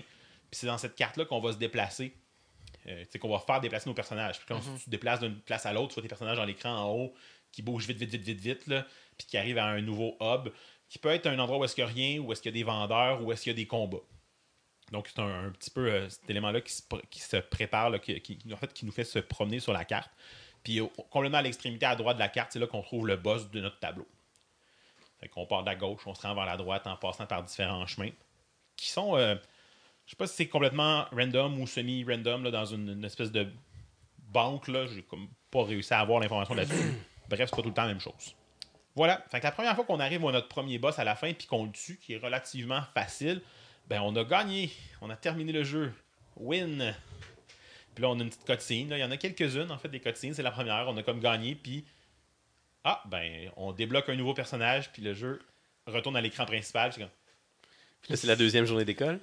En fait, ça le dit pas vraiment. là. A- Ouais, bref, c'est comme bon. Commence ton, pro- ton prochain playthrough. là. Il y a- il y a- ça va un peu plus loin que ça, là, parce qu'il y a une patente avec euh, genre tu meurs, tu te retrouves comme devant une espèce de gate de paradis là, avec une espèce de monk slash dieu qui est là. là. Pas sûr d'avoir bien compris. Là. mais c'est ce qui explique que tu recommences tout le temps, puis que quand tu meurs, ben, tu recommences pareil, mais ça a quand même eu un impact parce que tu as débloqué des choses. tu sais. Ouais, ouais. C'est comme une espèce de façon, un peu avec du lore, d'expliquer le roguelike. Ce qui est quand même intéressant, on en parlait l'autre fois, tu sais, que ça, ça amène un élément de, pas de réalisme, là, mais ça amène un élément de c'est pour ça que ça recommence. C'est pas juste qu'on Mhm. recommence pour recommencer. Ouais, ils donnent un prétexte. Là. Ouais, c'est ça. Puis c'est quand même, c'est quand même cute, là. Puis euh, voilà. Fait qu'on on débloque un, de nos- un héros supplémentaire, puis là, qu'on se rend compte qu'il y en a une solide gang de héros qu'on peut débloquer. Ah ouais. Dans le fond, nos héros sont tout le temps répartis quand même selon les trois classes de base. Qui vont avoir soit une, deux ou trois attaques, puis des, des magies qui vont être un peu plus variées, là. Puis le premier, moi, que j'ai débloqué, je crois, puis je pense que les premiers sont tout le temps les mêmes, là. Je pense que c'était le barde que j'ai débloqué qui remplace le moine mais qui lui aussi donne juste deux coups, mais qui a des spells un peu différents, qui fait plus des spells d'attaque, je te dirais. Là. Bon, Puis après ça, le deuxième coup que j'ai réussi à me rendre au boss, parce que là, une fois que tu repars, tu te rends compte que cette fois-là, tu n'as pas un écran avec un boss, puis ça finit. Tu te retrouves avec, je pense, deux écrans avec un boss à la fin de chacun. OK. Puis là, quand tu Uh-huh. réussis à tuer le deuxième boss, c'est là que tu débloques. Puis Là, j'ai bloqué une espèce de gros euh, lutteur là, masqué, style euh, luchador. Là. Et genre qui, euh, qui a une grosse moustache. Là. Puis là, ben, j'ai réussi à battre le, le deuxième boss une deuxième fois. Puis là, je suis rendu au point où est-ce que j'ai comme à passer trois écrans avec un boss à la fin de chaque pour me rendre à la fin. Puis là, j'y arrive plus. là. J'arrive même plus Ouais. à passer le deuxième boss. fait que là, je suis comme pas certain si les boss sont complètement sont random ou si c'est les mêmes qui reviennent. Là, je suis comme encore là, des fois pas clair. dans le- J'ai j'ai joué quand même une coupe d'heure, mais pas énormément. Là. Fait que c'est un peu ça. Là. On, on se retrouve là avec. OK, quand on entend parler de roguelike, là, là c'est vrai. Parce que je, me- je pense que la, la fois que j'ai battu le deuxième boss, euh, j'avais ramassé un paquet de magie très très concentré sur un de mes personnages. Fait que le- mon, mon, mon, euh, mon barde était super fort en magie. tu sais. Fait que je, je faisais des magies qui wipaient des Mon lignes. bard, il était vraiment hot. Ouais, c'est ça. Said no one ever. Et ça, voilà. Merci. Hey. c'est exact. Il pouvait faire une magie qui wipait des lignes complètes d'ennemis, ce qui me permettait de, de réussir à passer le, le dernier boss assez, euh, ben, pas facilement, mais à le faire. Là, j'arrive pas. Euh, les dernières games que j'ai jouées, soit que je pogne pas les magies qui sont assez fortes, ou je pogne pas des items qui m'aident assez, ou ma stratégie est pas assez bonne parce que je peux le reconnaître aussi qu'il y a cet élément-là qui est assez important, qui fait que j'arrive plus à battre le deuxième boss. C'est le danger des roguelikes. hein. C'est le danger des Quand roguelikes. le jeu te feed le bon stock, tu vas le réussir avec assez peu de mérite, ou en tout cas, tu, tu vas avoir l'impression de ne pas avoir tant réussi par toi-même. Mais, mais je me demande quel pourcentage de la, de la base des joueurs qui vont jouer un jeu comme ça vont passer cette, ligne- cette difficulté-là. Ben, c'est, c'est- on, on revient un peu à la discussion qu'on a eue, là, c'est-à-dire que faut pas que ton hasard soit trop hasard. Il faut quand Ouais, même que l'expérience soit quand même bien construite. Ah, mais tu sais, quand à ce niveau-là où il y a- il y, a clairement un. y a une ligne difficile où là, tu es rendu à un point où le jeu va- est vraiment complexe. Euh, c'est pas tous les joueurs qui vont avoir l'assiduité ou le skills de, de passer Non, ça. Mais, c'est correct. Ben, c'est ça aussi. Puis moi, je pense que je, je sais qu'il y a des choix que j'ai faits qui n'étaient pas optimaux. Euh, je sais qu'il y a des choix que j'ai faits que j'aurais pas dû faire ça. Pour le prochain coup, me faire un peu différemment, planifier différemment mes choses. Tu sais, puis tout ça, euh, il y a un apprentissage vraiment en arrière de ça. C'est pas juste comme le random. Oui, tu sais, mes spells sont un peu moins forts, mais je pense que c'est pas que, que ça. Tu sais, mettons FTL, tu arrives à la fin, des fois, tu vas, bon, je peux pas rien faire, j'ai aucun Ouais. arme pour péter les shields, je suis mort. tu sais. Mhm. Non, là, c'était vraiment plus, ben, ok, les spells que j'ai me donnent pas la même façon d'attaquer le boss que la dernière fois. faut juste que je trouve une manière d'y arriver. Ben, tant, que- tant que tu as l'impression, je pense que genre t'acquiert de l'expérience à jouer, je pense que c'est une réussite pour un roguelike. mais tant au moins que t'as- que la stratégie joueur, change, mais que les outils que tu as en main ont un pourcentage de réussite. Parce qu'à FCL, des fois, tu non, as non, chance de F- réussite. FTL est fort, là? mais ça fait partie de l'histoire. Ben, c'est ça aussi. Ça, Euh, ça- tu sais, dans le c'est la même causeuse. c'est ça, genre, on reviendra pas sur ce bout-là. Mais euh, c'est- quand même, en finissant puis en mourant, ben, c'est pas la fin du monde parce que toutes les, euh, les genres d'esprits que j'ai ramassés, des monstres que j'ai tués en chemin, euh, s'en vont dans une espèce de banque là, au- devant l'espèce de porte de paradis que je disais tantôt. Mhm. Puis ça va unlocker des nouveaux items. En fait, ça unlock des items qui deviennent disponibles à trouver dans les coffres ou dans les vendeurs. Ouais, ouais. Fait que, tu sais, à mesure que j'avance, je, je débarre des items qui sont un peu plus forts. Euh, le problème, c'est que je sais pas ce qu'ils font avant de les avoir au moins acheté une fois. Mais quand ils achètent une fois, au moins tu le sais, puis la fois d'après, ça te le dit. Fait que tu peux prendre un item qui booste les spells au bout, le donner à ton warrior, c'est ah shit. Mais la fois d'après, tu le sais, tu vas le donner à quelqu'un d'autre. Fait, fait que plus tu joues, plus, dilu- plus tu dilues tes chances d'avoir les objets que t'aimes. Ben oui, puis non, parce qu'ils sont pas très très différents, sauf qu'ils sont plus forts. tu sais. Ouais, puis les objectifs, c'est pas forcément les premiers. Non, non, mais restez quand même, il y en a. t'sais. Ouais, Ouais. mais c'est pas comme s'il y avait des objets très très différents. tu sais, Ils vont booster ton attaque, ta, ton- ta rapidité de recharge, des choses comme ça. Fait que plus tu avances, plus ils boostent d'un gros pourcentage. Mais je, trouve- je trouve que, je trouve que c'est une, c'est une bonne façon de, de régler une affaire qui me gosse dans Binding of Isaac. Que les potions que tu trouves, là, tu ne sais jamais ce qu'ils font. Il y en a Ouais. une panoplie, fait que tu le sais jamais. Mais là, ce qui est le fun, c'est qu'une fois que tu l'as trouvé une fois, Mhm. mettons que tu roules un coffre puis qui est là, ou tu l'achètes à un vendeur, avant même de l'acheter, quand tu vas comme sélectionner pour aller dessus, OK, ça fait ça parce que tu l'as déjà eu une fois, ça te le dit. Ouais. Fait qu'il y a quand même cet élément-là qui est intéressant, de l'information qui s'accumule à mesure que tu joues. Fait que ça donne aussi des incitatifs à acheter des affaires en disant ben, Je sais pas ce que ça fait, mais au moins la prochaine fois, je vais le savoir. On va l'essayer. Voilà. Euh, fait que c'est ça. Euh, dans le fond, je suis comme un- à chaque, les dernières runs que j'ai fait, j'arrive tant au deuxième boss où est-ce que c'est comme trois gros squelettes qui sont très différents. Il y en a un avec genre 25 stamina à planter avant de pouvoir le toucher. fait que c'est là que ça va te prendre des sorts pour baisser la stamina rapidement. Un autre qui est un peu plus normal, puis un qui a pas beaucoup de stamina, mais qui avance tellement vite qu'il faut absolument que tu fasses quelque chose rapidement parce que quand il se rend à toi, ben, moi, il me tue tout le temps d'un coup là, quand il arrive à mes personnages parce que hey, ils sont, sont, sont trop faibles. tu sais. Mhm. Fait qu'il y a comme de la stratégie en arrière de ce boss-là. Puis je le sais que quand je perds, je suis comme non, il y a une stratégie qu'il faut que je me définisse un peu plus avant de réussir à le tuer. Bien plus que les items. Les items vont m'aider, mais je sais que juste stratégiquement, je peux y arriver si je prends le temps d'y réfléchir un peu plus, puis de pas m'acharner sur celui qui a beaucoup, beaucoup de stamina pour la vider trop vite parce qu'il avance tellement lentement. Tu sais, c'est Mhm. c'est ça. là. Il y a comme un apprentissage que je fais, puis c'est ça que je trouve intéressant de ce jeu-là. Puis ce qui me donne le goût d'y retourner, c'est que j'ai l'impression que quand j'échoue, oui, il y a un peu de random, mais il y a beaucoup aussi le, le gars devant l'écran. Puis ça, c'est intéressant. C'est là qu'un qu'un roguelike, à mon avis, réussit. Ouais. S'il donne pas juste l'impression que tu as été victime de son design. Mais effectivement, de ce jeu-là, les critiques les plus, ré- les plus fréquentes qu'on entend, c'est le niveau de difficulté, là, qui est très élevé. Euh, il y a eu une patch qui a changé quelques trucs. Un des éléments, reviens un peu tantôt pour le rendre plus gérable. Mais pareil, euh, ça reste un jeu qui n'est pas facile. Puis il y a beaucoup de critiques qui font ça. Mais souvent, les réponses des gens qui l'aiment beaucoup aux critiques qui ont fait ces critiques-là, ça dit, ben, d'autres, t'as pas joué assez pour aller chercher les subtilités. Ouais. Mais à quelque part, c'est un peu ce que je dis moi aussi depuis tantôt.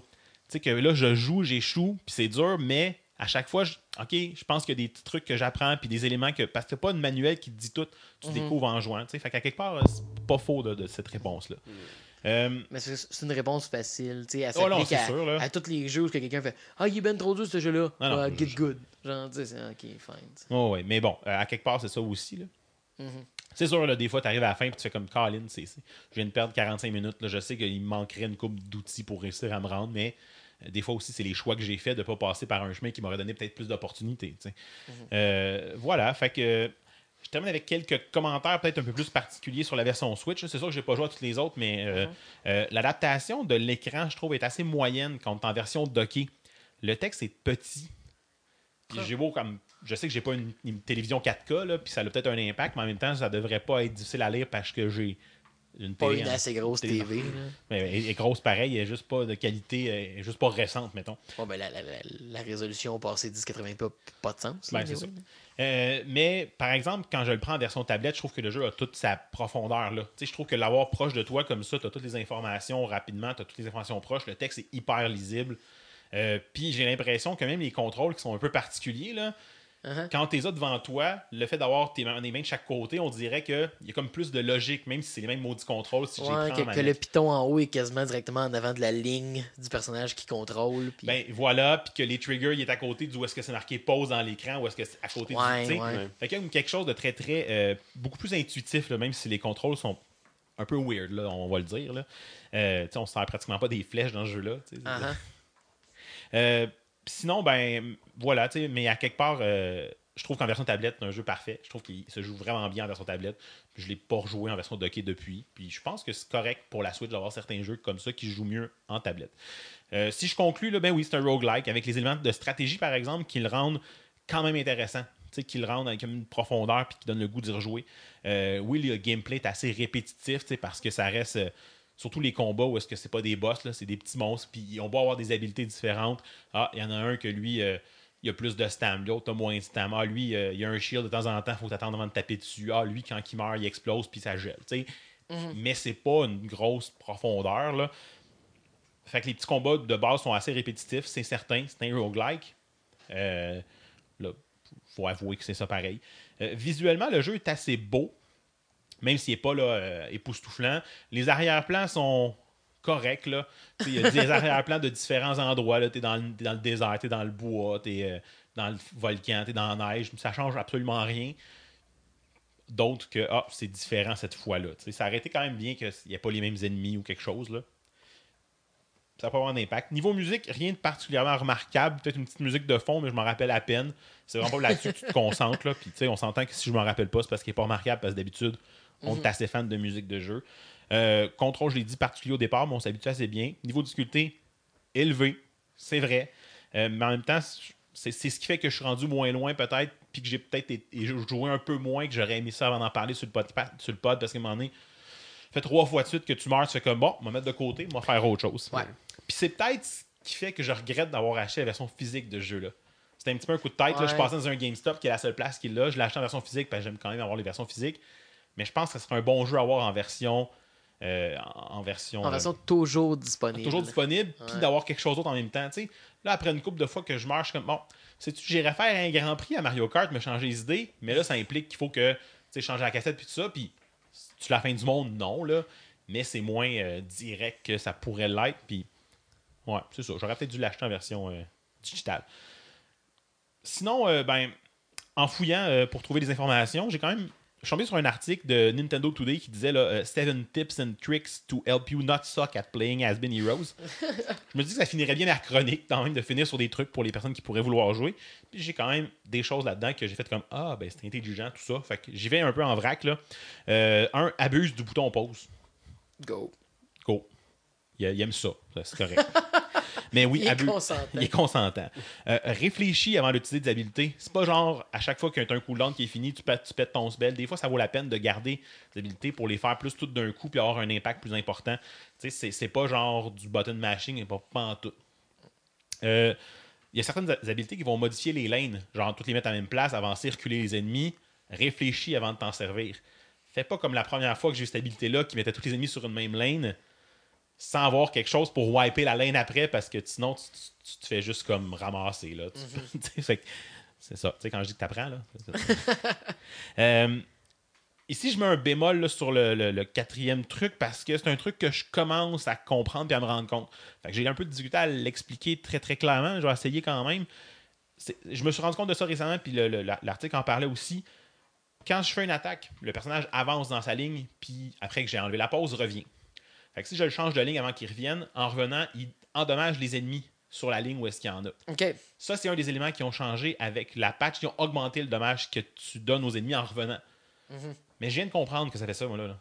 Fait que là, Oh. ça aussi, c'est un élément de stratégie à utiliser. OK, c'est pas juste quand que l'attaque est faite de décider quel ennemi je vais mettre dans la ligne pour que, après ça, je peux s'attaquer dans cette ligne-là. C'est Mais aussi c'est le retour. hein, le où je vais mettre mon ennemi hein. pour quand, euh, mon, mon personnage pour que dans le retour, il fasse du dégât. Puis de quelle façon il va le faire. Fait que ce bout-là, je, commençais à m'en rendre compte. Puis en lisant le, le- le petit article, j'étais comme, OK, il y a quelque chose là. là. Puis ça, c'est un des éléments qui ont changé pour augmenter, baisser un peu le niveau de difficulté. Mais il faut le savoir, là, on commence à tomber dans des. euh, Mais ça fait des stratégies qui me font penser à euh, le, le match 3 de Might Heroes Magic, Clash of Heroes. Clash of Heroes. Euh, je, je- je me retenais d'en parler, mais oui. Ouais, Il y, a, il y a des parallèles à faire sur le. Quand il parlait de tout aligner les ennemis dans Ouais, le lane, des trucs comme ça. puis- Il y, a, il y a des parallèles sur le type de stratégie que ça, ça, ça fait. Euh, pas oublier d'utiliser nos deux orbs que je disais tantôt. J'oublie encore très fréquemment de m'en servir. Tu sais, c'est sûr que tu y penses pas tout le temps, mais dans les combats, surtout contre les boss qui durent un peu plus longtemps, faut que tu t'en serves. Tu sais, tu fais un gros spell, tu le réutilises tout de suite après, c'est très Mhm. fort. J'y pense très peu, puis on y pense très peu, mais c'est le genre d'affaire qu'il faut penser, c'est hyper important. Euh, planifier son chemin sur la map, comme je disais tantôt, pas juste essayer d'aller le plus vite possible au boss, mais voir par où je peux passer pour aller chercher le plus d'items possible. Puis là, ben oui, il y aura d'autres combats de plus en chemin. J'ai peut-être plus de chances de, de- de manger une coupe de taloche, mais je vais peut-être aller chercher deux, trois coffres de plus. Il faut faire attention, par exemple, parce qu'on ne peut pas vraiment facilement revenir sur nos pas. Si on vient sur nos pas, ça nous fait brûler une chandelle. Puis c'est pas super, mais c'est une ressource qui n'est pas infinie. Mhm. Fait qu'il faut juste y penser. Si on vient et on n'a pas de chandelle, c'est fini, on est game over. Fait qu'il faut juste y penser aussi. Euh, puis euh, bien. Comment? Pourquoi les chandelles? Je sais parce que tu vas construire les princesses à l'école, mais ils font ça la nuit. Oui, ça, il n'y a pas, il y a pas- il y a pas d'école dans le style d'affaires. Il y a des ennemis partout, il y a des démons, il y a des monstres, il y a un pirate undead. Puis, euh, Mais c'est important, l'école. Oui. mais je pense qu'on est pogné dans quelque chose de plus gros que l'école. là. Mais l'école. L'université? Ouais, c'est ça. Oui. Ouais. OK. Bref, euh, les chandelles, c'est quand on revient sur nos pas. C'est comme si une fois qu'on avait passé sur un chemin, il était rendu noir. Là, puis, euh, Puis on s'en calisse, Jeff. Bref, la stratégie est mauditement importante, euh, autant pendant les combats qu'en dehors des combats. Puis c'est ça que je commence à me rendre compte à quel point, à force de faire une coupe de run, tu sais. Puis euh, voilà. Fait que pour finir, ben, je vais donner à Asbin Heroes trois pattes de divan, mais des vieilles, vieilles pattes là, sur le bord de, de péter une crise cardiaque. là. Mais par contre, si je mets le- si mon divan se rend jusqu'au bout du sous-sol, je peux débloquer d'autres pattes de divan pour remplacer celles qui sont là, mais avec des habiletés différentes. Je pensais que le divan, le divan allait se rendre sur le bord du chemin.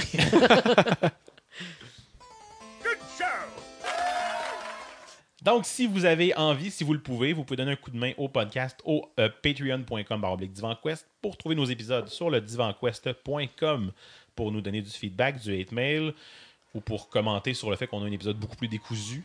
Est excessivement long. On est rendu à au-dessus de deux heures. Ça fait longtemps, hein? Mais là, je dis ça, mon montage va se craper le 3 quarts du stock. Il va durer à peu près 8 minutes. Que si vous voulez commenter sur le fait qu'on a un épisode beaucoup trop court, vous pouvez aller sur le twitter.com baroblique divanquest, sur le facebook.com baroblique divanquest ou sur le divanquest à gmail.com.